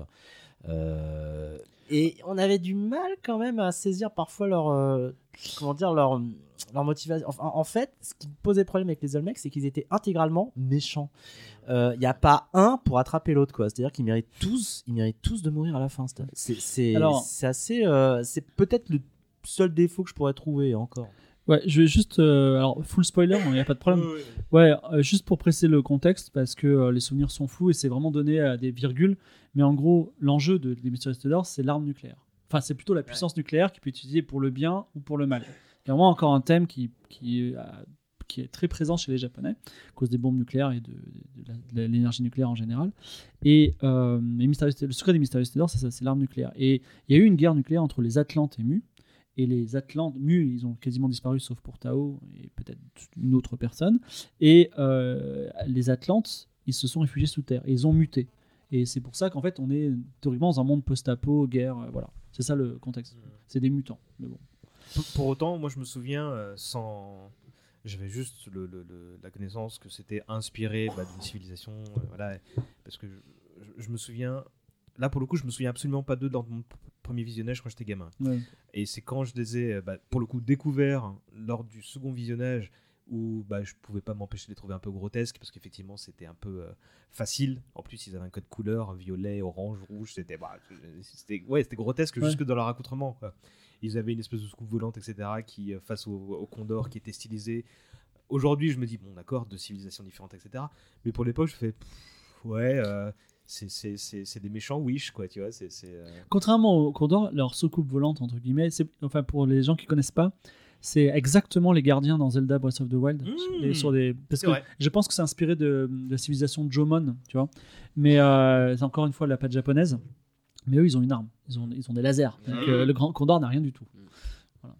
Euh, ouais, Ça non, mais moi, les Olmecs, euh, ouais, ouais, j'étais pas fan du tout, euh, du tout, du tout, et ça m'avait même fait presque décrocher. Je, je sais que la fin de la série, je l'ai vu, je l'ai, j'étais beaucoup moins assidu. J'ai loupé, j'ai dû louper des épisodes. Quand j'étais gamin, depuis j'ai tout revu, mais euh, ouais, ouais, parce que je, je m'étais dit, bah non, non, c'est nul, non, je, euh, justement tout, tout ce côté euh, réaliste. euh, mais un, petit peu fantastique vite fait euh, qui m'avait plu euh, avant euh, et ben là je, je trouvais que c'était trop facile. Je me disais ah bah voilà ils nous sortent des mecs avec une technologie euh, de l'espace là. Euh, et, euh, et ça m'avait fait décrocher un peu euh, à l'époque euh, ouais pas fan des Black et pour moi je m'étais euh, je sais pas peut-être limité à leur apparence mais je me, pour moi c'était des extraterrestres. Je, bah non c'est trop facile. Je préférais quand on était sur du vrai du vrai réalisme de la vraie histoire. Ça, c'est vrai. Je, je rajoute juste euh, un petit peu de nuance parce que c'est vrai que factuellement, ils sont tous méchants. Vraiment. Et, même quand il y a un qui essaie d'être gentil, c'est une ruse, tu vois. Mais à la toute fin, quand même, euh, Maître Minator euh, est dans les bras euh, de son lieutenant qui lui dit Regardez, vous allez mourir, mais euh, notre rêve se réalise parce qu'ils ont enfin la puissance. Et en fait, ils sont quand même en désespérance totale puisque leur race s'éteint. Ils sont stériles. Ils ne vont plus pouvoir vivre et ils sont tous congelés dans des cryostases ou je sais pas quoi. Ils n'ont même pas d'énergie pour la soutenir, donc vraiment ils ont ils, ils essaient de trouver n'importe quelle solution. Et en plus, il y a un fond de euh, les autres sont des sous-races puisque ce sont les descendants des, des Mu- des- de l'empire de Mu, donc c'est nos ennemis. Donc bon, voilà, c'est passé. Tout, tout ceci est compréhensible. Ils sont pas dénués euh, d'honneur entre eux, on va dire. Hmm. Merci pour cette euh, Réhabilitation réhabilitation. express des Olmecs. Ce, ce contexte. euh, tu- la question suivante, c'était justement comment cette série, elle vous accompagne aujourd'hui. Bon, bah, tu vas garder le micro parce que tu nous disais que ça, ça t'avait beaucoup aidé dans, ton écriture. Ah, moi, moi ça, c'est vraiment un modèle qui m'a formé. Je suis à l'école euh, de des Mysterious Tudors parce que, euh, notamment les le double épisode chez les Amazones, où vraiment il y, euh, il y a cet aspect de. On injecte du merveilleux sur un fleuve, alors que c'est juste un fleuve. Euh, il y a, euh, c'est une intrigue un peu à la Temple du Soleil. Ils sont capturés, ils invoquent le Soleil, tout ça. Il y a vraiment beaucoup de relations humaines complexes. Et euh, il y a aussi une non-violence, l'air de rien. C'est-à-dire que face au canon des, conquistadors, face au rayon des, de Maître Ménator et de sa machine volante, ben, en fait, ils ont, ils ont rien. Ils ont quelque chose qui marche à l'énergie solaire, un, un vaisseau. Et ils ont juste, on va dire, leur débrouillardise et aussi la connaissance et le respect de la culture. Et ça, c'est. On va dire, si vous pouviez définir Game of Thrones, ce serait exactement ça. Donc, c'est exactement euh, l'esprit de, de- de- enfin, de ce que j'ai essayé de mettre dans ce que je produis. Surfman Euh, ouais, ouais, je cherche. euh, non, bah, euh, ouais, j'ai cette passion de l'histoire. euh, et ouais, et de rendre. euh, je, je reviens au même, mais ouais, rendre sexy un truc historique. euh, je suis sur un projet en ce moment de. de- pareil, j'écris un truc qui se passe euh, au Moyen-Âge et c'est. Et en fait, quand j'y repense, euh, oui, en fait, euh, oui, il y a plein de passerelles à faire entre ça. Alors moi, ça se passe au XIIIe siècle, mais on est sur un truc naturel, un événement naturel qui peut être interprété euh, d'autres manières. On peut y voir autre chose. Et oui, oui, il y a, sûrement de, il y a sûrement de cité d'or là-dedans. Donc ouais, ouais, c'est pareil, ce côté euh, rendre, l'histoire sexy pour, au final, non pas dire des contre-vérités, mais intéresser le, le spectateur ou l'auditeur à ce qu'a vraiment été euh, l'histoire. quoi. C'est une éclipse Hein C'est une éclipse Non, non, non, je, je n'en dirai pas plus. D'accord. Nico Bah, moi, ça m'a, ça m'avait énormément intéressé à l'histoire et aussi à toutes ces mythologies autour de, de Mu et de l'Atlantide. Euh, donc, je m'étais renseigné en fait. Euh, Dès les années 90, j'avais cherché à bosser sur le sujet. Je me disais, mais est-ce que ça a vraiment existé? D'où ça sort? Et au fur et à mesure que j'en j'en apprenais sur le sujet, en fait, bon, il s'avère que c'est de la foutaise, hein, mais euh, Mu et, l'Atlantide sont des mythes euh, qui sont euh, qui sont qui ont une, longévité euh, certaine, mais qui ne sont que des mythes et qu'on revoit dans, la culture populaire, notamment chez Hugo Pratt avec Canto Maltese, hein, puisqu'il y a toute une BD qui est consacrée à Mu. Mais ça m'avait, ça m'avait prodigieusement intéressé ce concept de civilisation disparue, tel que tel que ça avait été développé par par les mystérieux. Euh, et moi, c'est une série que j'ai envie, que j'ai revue récemment. Euh, je l'ai montré à, ma compagne euh, il y, a, y a quelques temps dans la version euh, Blu-ray et en fait on s'est éclaté. Et je pense que je vais, je voudrais, je voudrais que ma fille là, regarde cette série et j'espère qu'elle va aimer parce que c'est plein de bonnes valeurs, ça, ça, ça vous apprend quelque chose sur l'histoire, ça vous apprend quelque chose sur l'aventure, ça vous apprend quelque chose en fait sur le, concept même de d'ambition presque. C'est-à-dire que ce qui compte, c'est pas tellement euh, la destination, ce qui compte, c'est le voyage. Et, et- et tout le monde apprend à la fin. Sauf ceux qui meurent, bien entendu. Mais en tous les cas, même quelqu'un comme Oui, Mendoza. pour eux, la destination avait quand même un- Mais même quelqu'un comme Mendoza, euh, qui, qui est, par certains côtés, euh, il n'aurait pas croisé les enfants, il resterait dans l'histoire comme crevure. Ouais, il est Bah, complètement différent de- à la fin, Ouais, début. Il a, il a changé. Il est parti avec un petit sac d'or, précisons, à la fin. quand même. Ouais, ouais, mais justement, je trouve ça classe. Je trouve ça classe parce que ça fait partie de ces personnages qui, qui disent Bon, ok, on a tout perdu, mais pas tout à fait. J'ai quand même réussi à voler 5000 tonnes d'or. Et on voit ça dans plein de films. Je- On va- on va investir dans la pierre. Ju- Juste un, une toute petite précision, mais je sais que tu le sais, mais précisons-le. Euh, les mythes de l'Atlantide, c'est environ moins 300 avant Jésus. Enfin, il, il apparaît euh, chez Platon, euh, voilà, à euh, moins 300, et que le mythe de Mu, c'est 1950. C'est Ouais. beaucoup Ah plus oui, récent. Même ouais. 19e siècle, C'est hein, je crois. Je crois que ça, c'est. Non, c'est 1950, Ah oui, c'est un, c'est un truc New Age. euh, C'est euh, c'est juste quelqu'un qui a dit, tu sais quoi, l'Atlantide ça marche bien, on va créer la même chose, mais dans le Pacifique.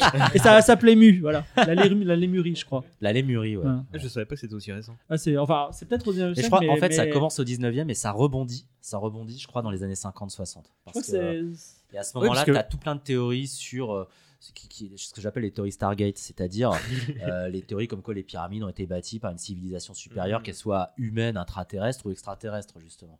Et Mu, euh, comment dire, euh, revient dans ce contexte-là. C'est-à-dire que Mu sert d'explication, comme l'Atlantide, à de pseudo-points communs qu'on retrouve euh, de civilisation euh, à l'autre, euh, Mhm. tels que les Incas ou les Égyptiens. Enfin, alors que ça, ça repose sur rien, hein, c'est vraiment, c'est vraiment de la foutaise, mais euh, c'est quand même des théories qui, qui percent au cours des années 50-60. ouais. Ouais. Merci pour ce debunking, euh, Nico. Euh, moi, j'ai- alors j'ai un gamin qui a deux ans, donc c'est beaucoup trop tôt. Mais justement, toi, tu disais que tu voulais la montrer à ta fille, mais à quel âge tu penses que c'est? Parce que toi, tu l'as montré à quel âge, Sartman? Il avait 6 ans. Est-ce que c'est. Bah, il a beaucoup aimé. D'accord. Ouais, ouais. J'aurais dit que c'était peut-être un peu tôt, mais. euh, Je dirais 5-6 ans, ouais. Bah, je l'ai vu à 4-5 ans, hein. j'avais adoré. Hein. Donc euh, 5-6 ans, je dirais, ouais. C'est c'est quand même un produit fait pour les enfants, donc ouais, à part euh, des petits moments un peu où parfois tu, tu lui expliques un peu des trucs, globalement, euh, il y a très, on voit pas de sang, on voit pas de, enfin c'est c'est c'est quand même fait pour les enfants. Et, et les reportages, il les a appréciés ou... Euh, non non, mais euh, mais en fait, il, il voulait ah tu laisses, tu laisses parce que si il regardait pas, mais parce qu'après le reportage, il y a le générique de fin et il voulait absolument voir le générique de fin. J'ai une anecdote sur le reportage, c'est que à la fin, Jean Topard il dit toujours au revoir, à bientôt, au revoir, à bientôt. Avec cette voix dingue. Sauf dans le dernier Topard. épisode. Ah oui. Je crois qu'il dit genre oui. adieu, mais un truc, un truc hyper. Ah, Ou alors zut. juste au revoir, tu vois. euh. Au revoir. non, non, mais vraiment, ouais, c'était. Ouais, je me, je me souviens d'avoir ressenti ça, ouais. un- ouais, une vive émotion. Ouais, parce que euh, je. Sans doute parce que bah, il y avait des velléités à faire une suite, mais en fait, moi je me souviens quand j'étais gamin, on parlait de non, non, mais c'est que la, la première partie, il y aurait une autre, et donc il a fallu attendre 2012. euh. Pour ça, je, te- je te lance de- dessus dans un, instant, dans un instant, Fibre, parce que je crois pas que vous ayez vu la. Si, toi, si vous Moi, avez commencé. le, le euh, début de la saison 2, mais j'ai arrêté très vite. Ouais. J'ai rien euh, vu. ouais, moi, le seul truc que j'ai aujourd'hui, bah, c'est l'envie de montrer ça Ah, à je vais mon vous spoiler gamin. des trucs, vous allez pas comprendre. Vas-y, bah, apparemment Mendoza il est petit. donc- Mais euh, moi, le, le truc qui, que, qui me geek, euh, que j'ai encore aujourd'hui, bah, c'est que, type, moi je le fais de moins en moins là, parce qu'il a moins besoin de ça, mais je lui chantais le générique un soir sur trois euh, pour qu'il s'endorme, hein, mon, Mm. mon petit, parce que c'était euh, le truc qui, je pense, hein, et le générique, les paroles étaient dans mon ADN, quoi. Et, je- et donc, bon, bah. euh, Quand je lui changeais sa couche aussi, je lui passais la musique. Ouh, t'as- t'es pas une enfant du soleil là, ouh là là ouais. Alors, Fibre, la saison 2, 3 et 4. Saison 2, 3 et 4. Alors, déjà, euh, si on se place vraiment euh, en entité objective euh, totale, ce sont des bonnes séries. C'est-à-dire, si on n'a pas aimé la saison 1 et qu'on l'a pas vu quand on est petit, ce sont des bonnes séries. Parce que, en fait, les scénaristes, ils ont eu, enfin, les producteurs, ils ont eu ce génie, euh, cette idée forte de dire on va faire une série pour enfants. Ils n'ont pas fait une série pour les vieux qui ont 20 ans et qui regardent 20 ans après. Et c'est vrai que c'est très différent parce que les personnages sont conservés, mais c'est de la 3D, c'est le shading. Donc déjà, c'est un peu, c'est beaucoup mieux animé. Les personnages ont beaucoup plus d'expression. C'est, on est moins dans le théâtre euh, presque japonais d'ailleurs euh, des premières sais- saisons. Et les proportions sont un petit peu changées. Il y a aussi une voix qui a changé, mais c'est vraiment anecdotique. Il y a, le scénario est intelligent et euh, il fait des, même des références, notamment au tout début, à, au, au livre. Tu vois, donc vraiment, ils ont voulu bien faire. Euh, donc là, le rythme est déstabilisant parce qu'effectivement, il se passe 10 000 trucs. En fait, c'est un peu comme. Euh, Enfin, il commence niveau 0, tu vois, dans un jeu vidéo au début de la saison 1, et il termine au niveau 2 à la fin de la saison 1. Et là, au niveau de la saison 2, ils vont passer au niveau 99 très rapidement. Ils ont le Grand Condor, là, c'est genre un métro, ils s'arrêtent où ils veulent, tu vois, avec. Ils font le tour du monde avec. Ils ont beaucoup d'artefacts, ça va très, très, très, très vite. Et euh, voilà, c'est, euh, il se passe des choses. Alors, euh, il y a un. qu'est-ce que je pourrais vous dire? Alors, ça se passe Bah, déjà, voulez en Chine. Ça se passe- Ouais, ouais, non, mais on a passe- déjà spoilé. Mendoza est petit. Ah, voilà. c'est- Ça- ça se passe- moi, j'ai ça pas marche, prévu quoi. de, de les voir. Il a plus donc, d'épée, il a un se gun. Bon, en, tu peux y aller. Chine, en Chine, au Tibet, où il y a la première, euh, une première. Alors, ils vont trouver les. les- il y a- il y a sept cités d'or en tout. Mhm.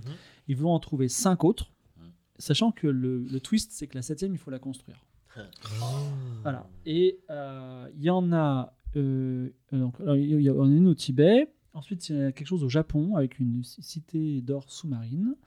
Ensuite, ils vont en Arabie, en Iran et ils vont en Afrique ensuite. Euh, Mendoza trouve une amoureuse. Oh non. Voilà. Ah, le, le père, euh, donc, euh, alors, ce qui est d'abord une antagoniste euh, qui s'appelle Libara, je crois. Isabella, en tout cas, Isabella, Libera, Ligara. Elle, C'est une antagoniste et son père, et finalement, voilà, elle succombe au charme de Mendoza à la fin de la saison. Oh, c'est plutôt cool. En fait, ils s'entendent pas au départ et voilà. Voilà, c'est ça. Ah, j'aime bien. Pendant une saison entière. Voilà. Et alors, le père d'Esteban n'est pas mort. Il revient. D'accord. Il Ah. revient, il revient, il revient, il, revient, il est capturé par le méchant qui s'appelle Zares, qui dispose d'ailleurs de la machine de Ménator. Voilà. Euh, L'antagoniste, en fait, c'est euh, une sorte d'ordre alchimique euh, qui veut euh, s'approprier de l'héritage des Atlantes et de Mu pour euh, améliorer le monde, tout simplement. Et, euh, et donc, euh, voilà, c'est eux- c'est très différent et c'est tr- c'est très différent mais tous les marqueurs en fait en vrai objectivement tous les marqueurs qu'on a dit l'historique il est là c'est-à-dire euh, on a les moines Shaolin euh, le temple etc les documentaires sont là ils ont fait les documentaires le générique d'intro je vous invite à l'écouter Je les ai tous écoutés, je le trouve plutôt efficace. non seulement c'est bien, mais en plus, quand c'est africain, t'as les petits tambours, quand c'est euh, chinois, t'as la petite euh, guitare chinoise, tout ça. Donc vraiment, ils ont bien fait les choses. Voilà. C'est le seul truc, c'est que ça va à 200 à l'heure. Tu peux pas te poser, en fait. T'as pas ce moment de 3 minutes où ils découvrent une cité. Voilà. Et Et qui te marque. voilà, ça, voilà. Du coup, effectivement, je les ai, j'en ai vu, j'en ai vu trois saisons et elles m'ont beaucoup moins marqué que la première parce que ça allait trop vite. Mais euh, Et niveau euh, mise en scène et euh, les personnages, ils sont fidèles à ce que, ce qu'on, à nos souvenirs? ouais, ou- alors, alors non, il y a Zia qui est bien plus. Oui, pour les raisons que tu as évoquées. Woman Mais Power. Ça, ça avait fait un petit bad buzz d'ailleurs à l'époque, en disant Oh, c'est quoi cette, cette peste? J'avais vu ça sur Ah bah de toute façon, les- groupes, euh, je connais aucun fan, mais même, même moi, je- honnêtement, je n'aime pas ces saisons, mais je peux pas dire qu'elles sont mauvaises, tu vois. Et euh, aucun fan n'a apprécié la saison 2, ils sont tous comme toi, ils ont regardé un petit peu, ils ont arrêté. Euh, Il y a des nouvelles dynamiques parce que, en fait, euh, on apprend que, alors spoiler, que Esteban est un descendant des Atlantes, donc que euh, Tao, qui est descendant de Mu, il apprécie pas du tout ça, donc ils se disputent. euh, voilà, il y a des, voilà, il y a François Ier aussi, j'ai envie de dire. Il y a, il y a une cité d'or au château de Chambord.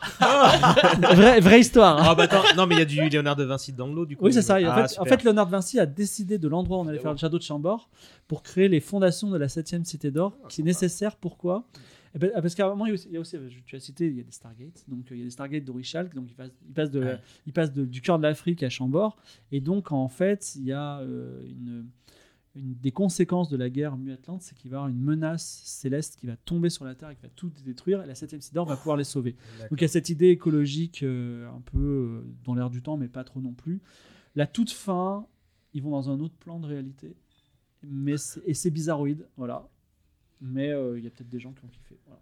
Mais euh, paradoxalement, si j'avais des enfants, je, leur- je leur montrerais plutôt la saison 2, 3, 4. Directement? Ouais, parce que la saison. euh, parce que ça va vite. C'est, euh, je pense qu'ils seraient là. Oui, peut-être c'est plus l'époque. Ouais. euh, Ouais. C'est fait pour son époque. ouais. Mm. Moi, j'avais vu euh, au moment où c'était sorti, euh, j'avais assisté à une conférence du type qui avait réalisé euh, la saison 2. Et, euh, et il avait l'air euh, très cool, très passionné. euh, ça m'avait donné envie de, de voir et tout. Donc je me dis, ouais, ça va être bien. Et euh, mais bon, bah voilà. Euh, et euh, il avait dit pour les documentaires, il, tenait, il avait expliqué que il voulait absolument qu'il y ait les, documentaires, alors que les chaînes lui avaient dit, bah non, on s'en fout des documentaires. Enfin voilà. Et lui, il voulait absolument que ça soit comme la, première saison. Et mais donc, il avait dû faire ces fameux documentaires un peu tout seul. Il expliquait qu'il avait, il était parti seul avec sa caméra.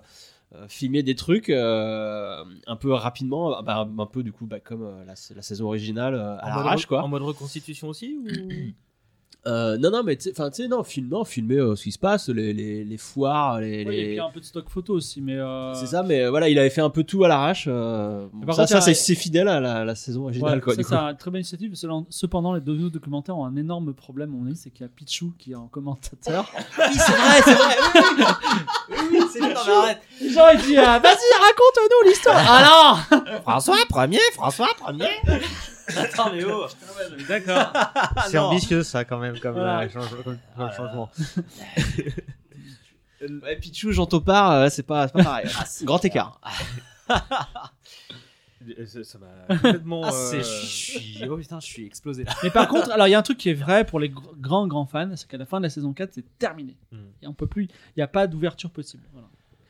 Qu'est- Qu'est-ce que hum, toi tu, tu disais que tu conseillerais directement la, la, la saison 2 À deux enfants, Et mais ouais. à des adultes à la saison 1, bien sûr. Oui, parce que bah, du coup, j'embraye sur la question un peu rituel de fin, où est-ce que ça se revoit ou se revoit? Bon, bah, on est plutôt d'accord pour au moins tenter le coup avec nos progénitures respectives. ouais et puis bah et, puis, de toute Sartman façon et puis leur, leur laisser le choix ça si, Mm. si oh, ça leur plaît pas arrêtez, évidemment on n'est pas des tortionnaires Alors, pour les gens qui sont pauvres et qui veulent une solution légale, alors je sais pas si c'est légal, mais ça m'a l'air légal, c'est que tous les épisodes sont en HD sur YouTube. Voilà. et sur euh, sur France Télé euh, Alors, sur ah le oui, stream de France Télé Alors, hein non, oui. Non alors sur la TF1, il y a tous les épisodes de saison 2, 3, 4, mais la saison 1, elle est full. Alors elle est en 4 tiers, elle est full sur, euh, sur euh, YouTube. Alors je pense que c'est pas légal, mais regarder YouTube Hmm. n'est pas illégal, donc vous pouvez le faire, Ouais. euh, on va dire euh, la tête, euh, la tête tranquille. Oui, parce que justement, ça avait l'air d'être un peu compliqué la diffusion de ces saisons 2 à 4 parce que ça avait commencé en 2012-2013 et ça s'est terminé seulement donc, cette En année. 2020, ouais. Euh, donc, euh, et, et puis même en. Alors, je sais pas ce qu'il en a été de la production, mais rien que la diffusion, euh, on est passé de, de chaînes tradies à des plateformes ou des trucs comme ça, non Non, non, c'était euh, c'était sur TF1 quoi qu'il arrive et euh, la 3 euh, en, Belgi- en Belgique et je sais plus quelle chaîne en Suisse. Mais évidemment, mais en fait, en vrai, comme la, la rediff de 94, c'était à 6h du matin un samedi, hein, il faut pas déconner. Donc euh, voilà, donc euh, là, c'était, ça devait être à 6h du matin sur TF1, j'étais pas levé. donc, euh, mais par contre, sur le replay de TF1, il est possible qu'ils soient encore, ils sont encore là. On va jeter un, œil ou deux. Parce que, ce Ça qu'on peut, donne envie, hein, en fait, ce qu'on je peut faire, c'est regarder le replay pour les fans, regarder le replay des derniers épisodes de chaque, chaque saison. Parce que comme ça, vous avez les, les, Les grands, rapports, les grands ouais. reveals, quoi. Voilà. Est-ce qu'il y a une autre série Parce que celle-là, elle est clairement dans, dans le panthéon. Je disais tout à l'heure, euh, on la considère comme, euh, comme la série euh, acceptable pour toutes les familles, euh, tu vois, françaises, euh, euh, y compris chez Famille de France ou des trucs comme ça. Tu vois, on va pas filer du, du manga ou des trucs, ou des trucs comme ça. Est-ce qu'il y a une autre série qui, euh, contemporaine ou, euh, ou d'une autre époque qui vous paraissent aussi acceptable, enfin passe-partout, euh, De l'époque, euh, n'importe quand juste pour rebondir sur Famille de France pendant que je réfléchisse, Vas-y c'est que oui, la série est. Si vous êtes des catholiques pratiquants, sachez que le premier épisode se passe dans un monastère et rien de mal n'est dit sur les, les franciscains. Voilà. Donc. euh, Ouais, c'est vrai que la religion, elle se fait pas tailler hein, dans la série. Voilà, bah, quel, quel que soit d'ailleurs le dieu qu'on vénère. Euh, sinon, bah, après, c'était un vivier. Alors, Miss 31, c'était bien, mais euh, Nils Holgersson, pour citer les productions Dick, euh, Les Oies Sauvages, euh, Les Trois Mousquetaires. D'ailleurs, sachez qu'il y a comédie musicale, euh, Les Mystérieux Sidor à Paris. Oui, oui, Voilà, oui, c'est-. Ah vrai. euh, Ouais, qui vient de commencer en plus d'ailleurs. Et mais- aucun de nous n'est allé voir, alors on n'a pas, on n'a pas bien Bah, bossé. en, hein. en fait, moi j'étais très inquiet parce qu'en fait, c'était. euh, moi- alors, rapidement, contexte, je euh, commence à ressortir ma tanière parce que j'ai ma double vaccination et donc c'est le tout début de cette année scolaire là. Et je vois une affiche dans le métro et genre ça commence dix jours après mon, mon- que je vois l'affiche. Mm. Et je regarde sur, euh, sur le web, il n'y a qu'une page Facebook qui est alimentée avec euh, un clip vidéo reprenant le générique original. Et donc, tu sais, euh, ça simule un tourne-disque, tu vois, et tu dis, ok, mais bah, montre-moi des images de la. De. Et en fait, il y avait rien. Et il semblerait que, bah, euh, sans le chercher, euh, la seule fois où je zappe de ma vie en étant chez quelqu'un, je tombe sur un reportage à la télé qui montre vraiment les images et donc le casting avec. chouette ou pas bah, ça, ils- les personnages se ressemblent en fait. Évidemment, il y a deux, deux interprètes pour chaque personnage enfant, puisqu'ils n'ont pas le droit de, de- de les faire euh, bosser trop souvent. Euh, Il y a un, un Pichou en mode marionnette sur l'épaule de Tao. euh, et en fait, c'est une séquence qui a duré 1 minute 30, donc j'en ai pas vu beaucoup Mhm. entre, entre les, les snapshots de, de, de, de la comédie musicale et les interviews des, des comédiens. Et ce qu'ils ont montré, bah, c'est, le, le- à mon avis, la scène finale où tu as tout le monde qui est sur le, le- comment dire, l'estrade qui chante le générique, tu vois. Donc en fait, bah, je sais pas, en fait. Et si euh, c'est certainement euh, marrant pour les euh, euh, parents nostalgiques qui ont Ouais. des gamins et qui doivent les occuper un dimanche matin, parce qu'à mon avis, c'est pas des séances à 19h. Mais, euh, mais bon, bah, je, je- pour information, il y a, il y a ça euh, qui tourne en ce moment sur Paris. en, en dessin animé qui aime bien les Atlantes et Mu. Pour Mu, il y a l'Em- l'Empire des Cinq. Oui, oui, Voilà. oui. Il y a Avec même un- les nazis dedans. Ouais, les méchants sont des Loigor qui, viennent- qui sont tirés de la mythologie Lovecraftienne. Ouais. Et en Atlante, ben, on a évidemment euh, Nadia. Bah, Nadia, Nadia, ouais, je voulais citer Nadia, de- ouais, qui, est, qui, est- qui est le- qui est un peu le, en miroir de- des cités d'or, bah, je le- trouve. le, le euh. truc à regarder peut-être un ou deux ans après. Quoi. Ouais, c'est ça. Si on a aimé Ouais, les cités un- d'or, euh, ouais. je pense que Nadia. C'est encore plus complexe, je trouve. Encore Ouais. plus dur peut-être on à voir. retrouve pour certains plein de mêmes thématiques. Ouais. euh, Alors, si vous voulez vraiment faire un trip Nadia, il faut faire euh, Laputa Castle in the Sky. euh, qui- et après Nadia, qui est le copier-coller euh, en, en série. Et après Atlantide de Disney, qui est copier-coller de ah oui. Nadia, euh, Ah ouais. absolument incroyable, euh, no shame. quoi. Mhm. Et euh, voilà. Entre temps, il y a aussi un jeu vidéo qui s'appelle Secret of Mana, qui est très inspiré de Laputa Castle in the Sky, qui est vraiment un, vrai- un, un truc fondateur. euh, Mm. voilà. Mais c'est vrai que Nadia, alors que ça me paraît évident maintenant qu'on tu l'as évoqué, Fibre, mais euh, c'est en plus un peu le même exercice dans le sens où il y a bah, réécriture et de légende et intégration de, de la culture, donc Nemo, etc. Tu vois, je- Ouais. de, voilà, de 20 milieux sous les mers. Ouais, ouais, Le de steampunk 20 qui rencontre Robotech, euh, qui rencontre euh, bah, les cités d'or, j'ai envie de te Mm. dire. Il y a ça aussi, et les, le- deux personnages, il y a Nadia et Jean, donc Ouais. euh, euh, Tao et Zia, euh, Esteban et Zia. Il y a aussi une petite fille, je ne sais plus, son nom, qui est un Euh, animal. Mar- Marie. Ah oui, Marie, voilà, qui est un animal. ouais. Donc le lion, donc là on a les Tao avec Pichou. Et euh, voilà. Et après, on a les, on a, on a Sancho et Pedro littéralement avec Gladys. Donc, Ouais. euh, sachant que là, il y a un- quand même un twist de fin qui est assez surprenant, c'est que il y a un des, il y a un des gars de Gladys, donc Sancho Pedro, là, Oui. qui termine avec euh, Marie. ouais, Voilà. Et ben j'ai trouvé ça bien moi. moi j'ai trouvé C'est ça bien. un peu bizarre Et- parce que quand même, il a 30 ans, elle a les 4 faits ans. sont prescrits. les faits sont prescrits. Voilà. Mais ouais, il y a des. euh, sinon, ouais, il y a un Nautilus qui se transforme en, en machine volante. euh, voilà, il y a des trucs Ouais, très cool. Il y a le Nemo qui est super badass, pareil, avec une grosse voix et tout. Euh, Mm. ouais, non, mais Mais c'est- Il y, a- il y avait une série dans les années 80, et t'en as parlé César, mais je sais pas si elle est aussi accessible, c'était Les Mondes Engloutis. Bien sûr. Et, et en termes de délire, je trouve que ça se rapproche des Cités d'Or, mais je, je trouvais, pour le coup, je trouve que la comparaison elle est intéressante. Je trouvais que cette série était beaucoup plus euh, anxiogène. C'est la- déprime, cette série, hein, mais j'adorais par certains côtés, hein, euh, En fait, mais je trouvais que c'était euh, un peu euh, le même, le même concept que les Cités d'Or, à savoir une aventure euh, euh, tous azimuts, un côté contemplatif. Mais, mais quelque Une aura chose- de mystère, ça je te l'accorde. une aura de hein, mystère, mais quelque chose de plus, euh, comment dire, abstrait qui, moi, me faisait un peu peur. Je regardais quand même pour le principe, hein, je Ouais. regardais tout, mais c'est, mais c'est vrai qu'en fait, c'est une série que j'ai découvert en même temps que Les Cités d'Or. Alors, les mondes engloutis, déjà, musique de Vladimir Kosma. Ouais. Euh, Ça, ça pose des Ah ouais. trucs, tu vois. Générique, très bien, hein. Un indien, euh, un scénario de Nina Wallmark, qui est, euh, je crois, euh, quelqu'un qui était proche de la mouvance communiste, etc. On a quand même des thèmes euh, de, euh, de l'Atlantide, puisqu'on a l'Orichalque, qui est le métal de l'Atlantique, c'est le grand Orichalque. Et euh, en fait, euh, je sais pas si vous vous souvenez, Arcana.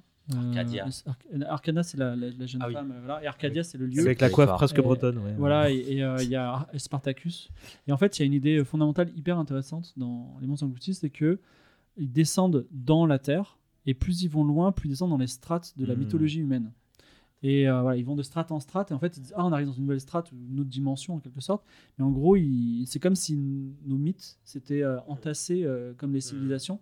Je trouve ça très romantique. Et il y a une véritable fin, alors, parce que c'est quand même pénible de regarder Mons Engloutis. Je suis désolé pour les fans. C'est vraiment très très long pour le coup. Et il je sais pas si vous vous souvenez de la chanson des pirates ou de Les Ouais, Back, ils, en- ils en ouais. collent 4 ou 5 Ouais. parfois parce qu'il fallait qu'ils rentabilisent le truc. Et il y a une véritable fin très intéressante avec. Est-ce que d'abord il n'y a pas une fin de saison 1 où euh, ils arrivent alors Ouais. bah, ils découvrent ce, qui, ce, ce pourquoi ils sont partis et Ouais, parce que, le, le Chagma est en train de mourir et ils réussissent à comprendre le pouvoir de l'Orichal qui va soigner temporairement le Chagma. Mais il faut quand même, tôt ou tard, il va fa- falloir partir et, euh, et donc ils trouvent un, un passage vers les étoiles parce que tous ces gens-là viennent, enfin même les humains viennent des étoiles. Donc Oh, voilà. C'est très, euh, mais c'est euh, c'est très particulier. euh, c'est- c'est c'est une série particulière, mais vraiment elle mérite. Enfin, elle mérite de rester dans nos souvenirs plutôt que d'être revue, mais elle mérite d'avoir été vue au moins une fois, je pense. Parce que graphiquement, c'était. Il y avait un même pouvoir de fascination, mais dérangeant, là, pour le coup, tu vois. Genre, je- je- le caractère design me, me laissait un petit peu. me, me dérangeait, quoi. Moi, c'était le syndrome téléchat face à cette série. Ah oui. c'était, Un peu, euh, ouais. Ça me faisait, je trouvais ça très beau. J'arrivais à suivre, euh, mais ça me faisait peur par d'autres côtés, en fait. Ouais, on renvoie les gens sur le mini épisode qu'on avait fait sur Téléchat. Ouais, Téléchat, Téléchat c'était euh, c'était c'était weirdo. Là, il- je sais pas si vous vous souvenez, il y a des il y a des, des humains sans pieds, enfin sans jambes. Il y a des, Dans les. Monstres Engloutis Ouais, dans Arcadia, ils ont pas de jambes. Et en fait, la, la spécificité d'Arcana, ce qui les fascine, c'est qu'elle a des jambes, tu vois. Voilà. Oui, ça me revient, ça me revient. Oh là là, Et, c'était- oh là là. C'est Alors, drôle. moi, j'ai jamais vu les mondes engloutis, mais alors, à vous écouter en parler, euh, ça m'intrigue quand même pas Bah, mal. ce hein. soir, tu vas te faire un petit Peut-être. apéro YouTube, Peut-être, écoute, peut-être, euh. C'est à voir, en fait. Non, mais vraiment, je crois que c'est à voir. Ouais. Ah, mais par exemple, intriguant, en tout cas. Par exemple, t'as, je sais pas, euh, tous les ennemis, enfin, t'as le grand, la Némésis, qui est une sorte d'être super puissant, il enferme les gens dans un goulag, tu vois. Et, euh, un goulag euh, dimensionnel, et, et c'est vraiment dans la neige, et voilà, c'est assez incroyable. Et, en fait, il y a des idées très fortes, mais euh, la réelle est datée, c'est vraiment, c'est vraiment dur, euh, mais euh, une musique fantastique, et ça pourrait être des plans fixes, tu vois, c'est, très très beau. quoi. Euh, toi, non, bah, Nadia, ouais, c'est ce que- ouais, Nadia, hein. ouais, je pense que. Ah non, mais ça me paraît tout à fait approprié, effectivement. Ah bah, euh, on arrive à la fin de l'émission. Est-ce que vous voulez rajouter quelque chose qu'il y a quelque chose qu'on n'a pas évoqué, sur lequel vous vouliez revenir euh? Je cherche. Euh, moi, je dirais. euh, en fait, qu'il ne faut pas hésiter, si cette émission vous a plu et que vous ne la connaissez pas, de regarder le premier épisode des Mysterious Theater, de regarder le générique, déjà regarder le prologue. Qui va vous, enfin, tu sais, la phrase, le, le 16e siècle, et, hein, parce que ça me rappelle d'ailleurs, JDR, le poème Les Conquérants de Heredia. Voilà. Ouais. Donc Ouais, c'est ouais. un peu inspiré de ça. Donc Ouais. déjà, tu vois, ça pose le. Puis en plus, c'est bizarre, on voit des galaxies. On dit, il y a des galaxies. Pourquoi il va parler de conquistadors? Et puis ça zoome fou, sur, les- sur la cordillère des Andes, tout ça. Euh, le premier épisode est très bien parce que il est bien implanté et euh, c'est l'aventure. Je sais pas si vous vous souvenez. Puis, euh, on Ouais, voit- mais on, est- on reste à Barcelone. non, on- non, ils, par- ils partent à la toute fin, mais on partent Mendoza, il va voir Esteban, il lui dit j'ai piqué le meilleur de ton père, mais tu me fais pas chier, je t'ai sauvé quand t'es petit, et maintenant tu me suis, t'as pas le choix. Il dit non, je veux pas partir. Tu pars quand même. Il, en- il embarque Zia, il la kidnappe, de, de force. et on voit vraiment qu'il a un plan, tu vois. Et, et le dernier plan de la, de la saison 1, enfin de l'épisode 1, c'est il regarde les nuages, les deux enfants, ils se découvrent. Il regarde les nuages, les nuages font la- les formes des dieux de Quetzalcoatl, tu vois. Et tu te dis, ok, c'est cool, ça va être l'aventure, j'ai envie de voir le 2, tu vois. Donc euh, c'est chouette. Bon, bah, voilà. Vous regardez au moins le générique, Ouais. au moins après, si vous avez apprécié le premier épisode, et normalement vous êtes, euh, Voilà. vous êtes acheteur. Bah merci euh, messieurs, c'était cool de, de se faire cette petite séquence Merci à toi. Merci à toi. Merci. Euh, on finit par euh, le petit tour de table habituel avec nos actus respectives ou les choses que vous vouliez raconter. Euh, Sartman. Euh, ouais, euh, bah, je, je vais enfin sortir un nouvel épisode de mon podcast Pourquoi Buffy c'est génial euh, à la fin de l'année normalement. Quel épisode tu vas regarder? Alors ça on le dit pas, euh, c'est c'est ce- c'est sec- secret. Euh, les, les auditeurs le découvriront en téléchargeant, mais tu on, le diras en off? au moins ouais, au moins on enregistre le 20 décembre, euh, donc euh, normalement à la fin de l'année il y a un, un nouvel épisode en ligne. Et euh, euh, concernant le podcast auquel je participe, la JDR Academy. euh, je fais un clin d'œil à Fibre parce qu'on a joué à un de tes jeux, on a joué à Aria Ah, euh, la dernière fois. Ouais, c'est fantastique. Trois, trois épisodes au moins. Euh, ouais, ouais, ouais, ouais. Et vous avez et- fait la campagne avec Claveau, Arance, tout ça? Alors attends, euh, moi j'ai juste joué. Alors attends, on a fait, non, on a fait plusieurs sessions. Il y en a trois épisodes qui sont en ligne, mais tout n'est pas en ligne apparemment. Une sorcière chez les mages? Ah ouais, il y a une sorte de pirate surtout. Il y a des Ah oui, là, pirates. là, oui, ils avaient fait le, le, On a fait des, l'intro. là. on a fait des pirates. euh, on a dans notre équipe, on a un cochon qui s'appelle Saucisse, qui est assez incroyable. Il parle ou pas Euh, il parle, euh, non non, il parle pas, mais on, on monnaie des bouts de gras pour, euh, pour, euh, donc il, il est un peu démembré euh, par endroit pour se faire euh, offrir des trucs par des gens, euh, voilà. Et- Je, mais je- je te préviens que dans Aria, il y a une république d'animaux intelligents. Donc sois, Ah, prud- on les a pas encore. Ah ben, saucisse, saucisse, c'est notre ami, hein, on le garde, on le garde en vie, hein, on le garde en vie. Ouais, c'est un cochon de tronc, mais à part ça, il a envie. Ouais, ouais, ouais, non, non, il a, il a, il peut marcher, il marche. Le seul intérêt, c'est qu'il faut, faut qu'il marche. Mais voilà, ouais, euh, JDR Academy, et pourquoi Buffy c'est génial, euh, n'hésitez pas à aller écouter. Toujours pas d'épisode hors série sur Firefly. Euh, non, non, non, mais euh, parce qu'on fait plus d'hors série, mais, euh, mais, euh, mais un jour peut-être. bon, voilà, j'aurais tenté en direct, c'est pas grave.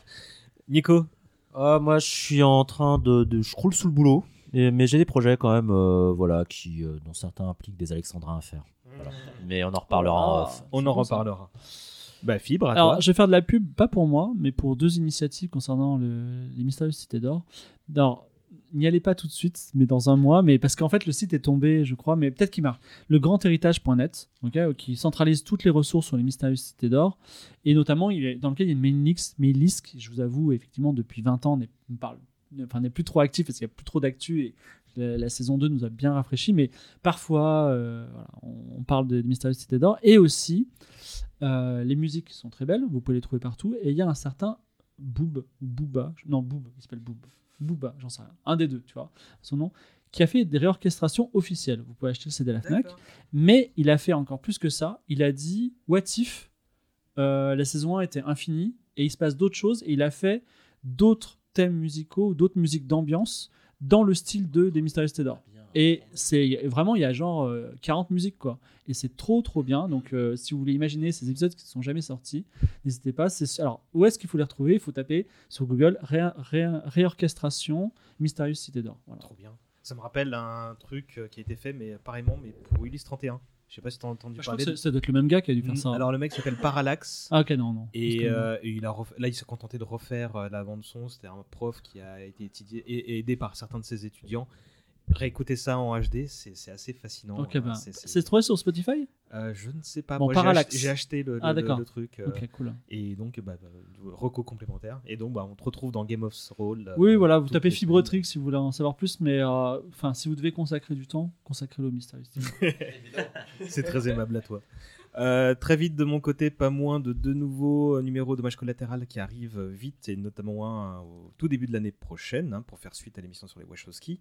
Euh, en janvier aussi, bah, on mettra le numéro d'éléments déclencheurs euh, bah, que tu nous as accordé, Fibre, hein, donc ce sera en janvier. Euh, ils suivent deux épisodes qui ont été mis en ligne un peu plus tôt dans l'année, respectivement sur Bruno Catala et Marc Simonetti.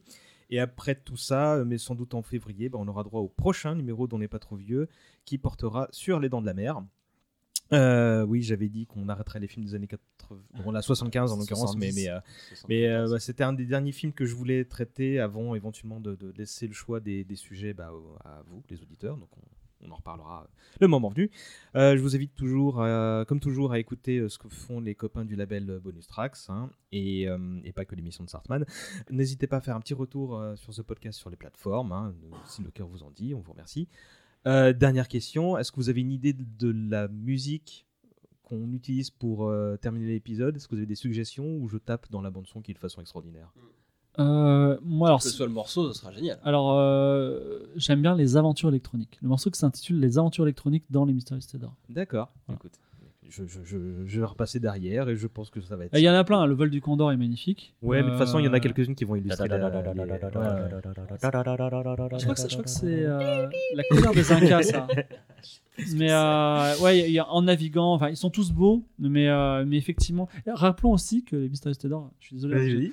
Tous les personnages ont un thème musical. Tao a un vrai. thème musical, Zeya a un thème musical, etc. Donc un peu la Spielberg. Mais euh, ouais, mon préféré, enfin, il est très dynamique, les aventures électroniques. D'accord. Ce sera sans doute ça. De toute façon, euh, cet épisode a été ponctué d'autres. Est-ce que à la fin tu peux faire un petit, tu peux coller un petit au revoir à bientôt de, de Jean Topard Je- Écoute, je ferai ça. Compte sur moi. Ah ouais, ouais. Il va être sublime ce podcast. Merci les garçons, merci Ciao. les auditeurs, les auditrices. À plus tard. Merci, au revoir. Salut. Salut. Bah, c'est cool. On a fait 1h20. Très bien. Ouais, c'est ça. Bon, t'as vu, je suis très fan.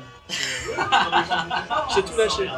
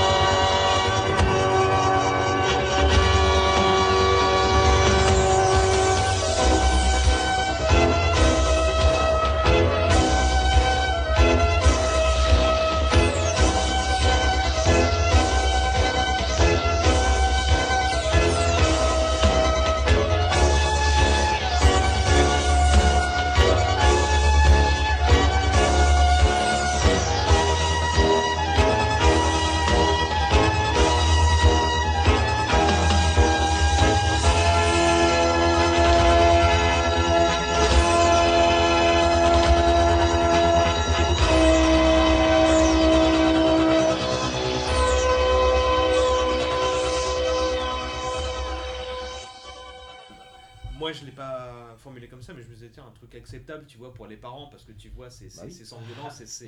Et- Et en plus, t'as une séquence pédagogique à la fin. Mais je l'ai- je l'ai pas dit, mais c'est ma mère qui m'a fait découvrir ça en fait. Ah ouais Mais bah, elle a toléré le truc, c'est-à-dire que voilà, elle me montrait ça euh, et puis euh, et on chantait la chanson. Ah non, j'ai des souvenirs très émouvants de ça. Quoi, mignon, franchement.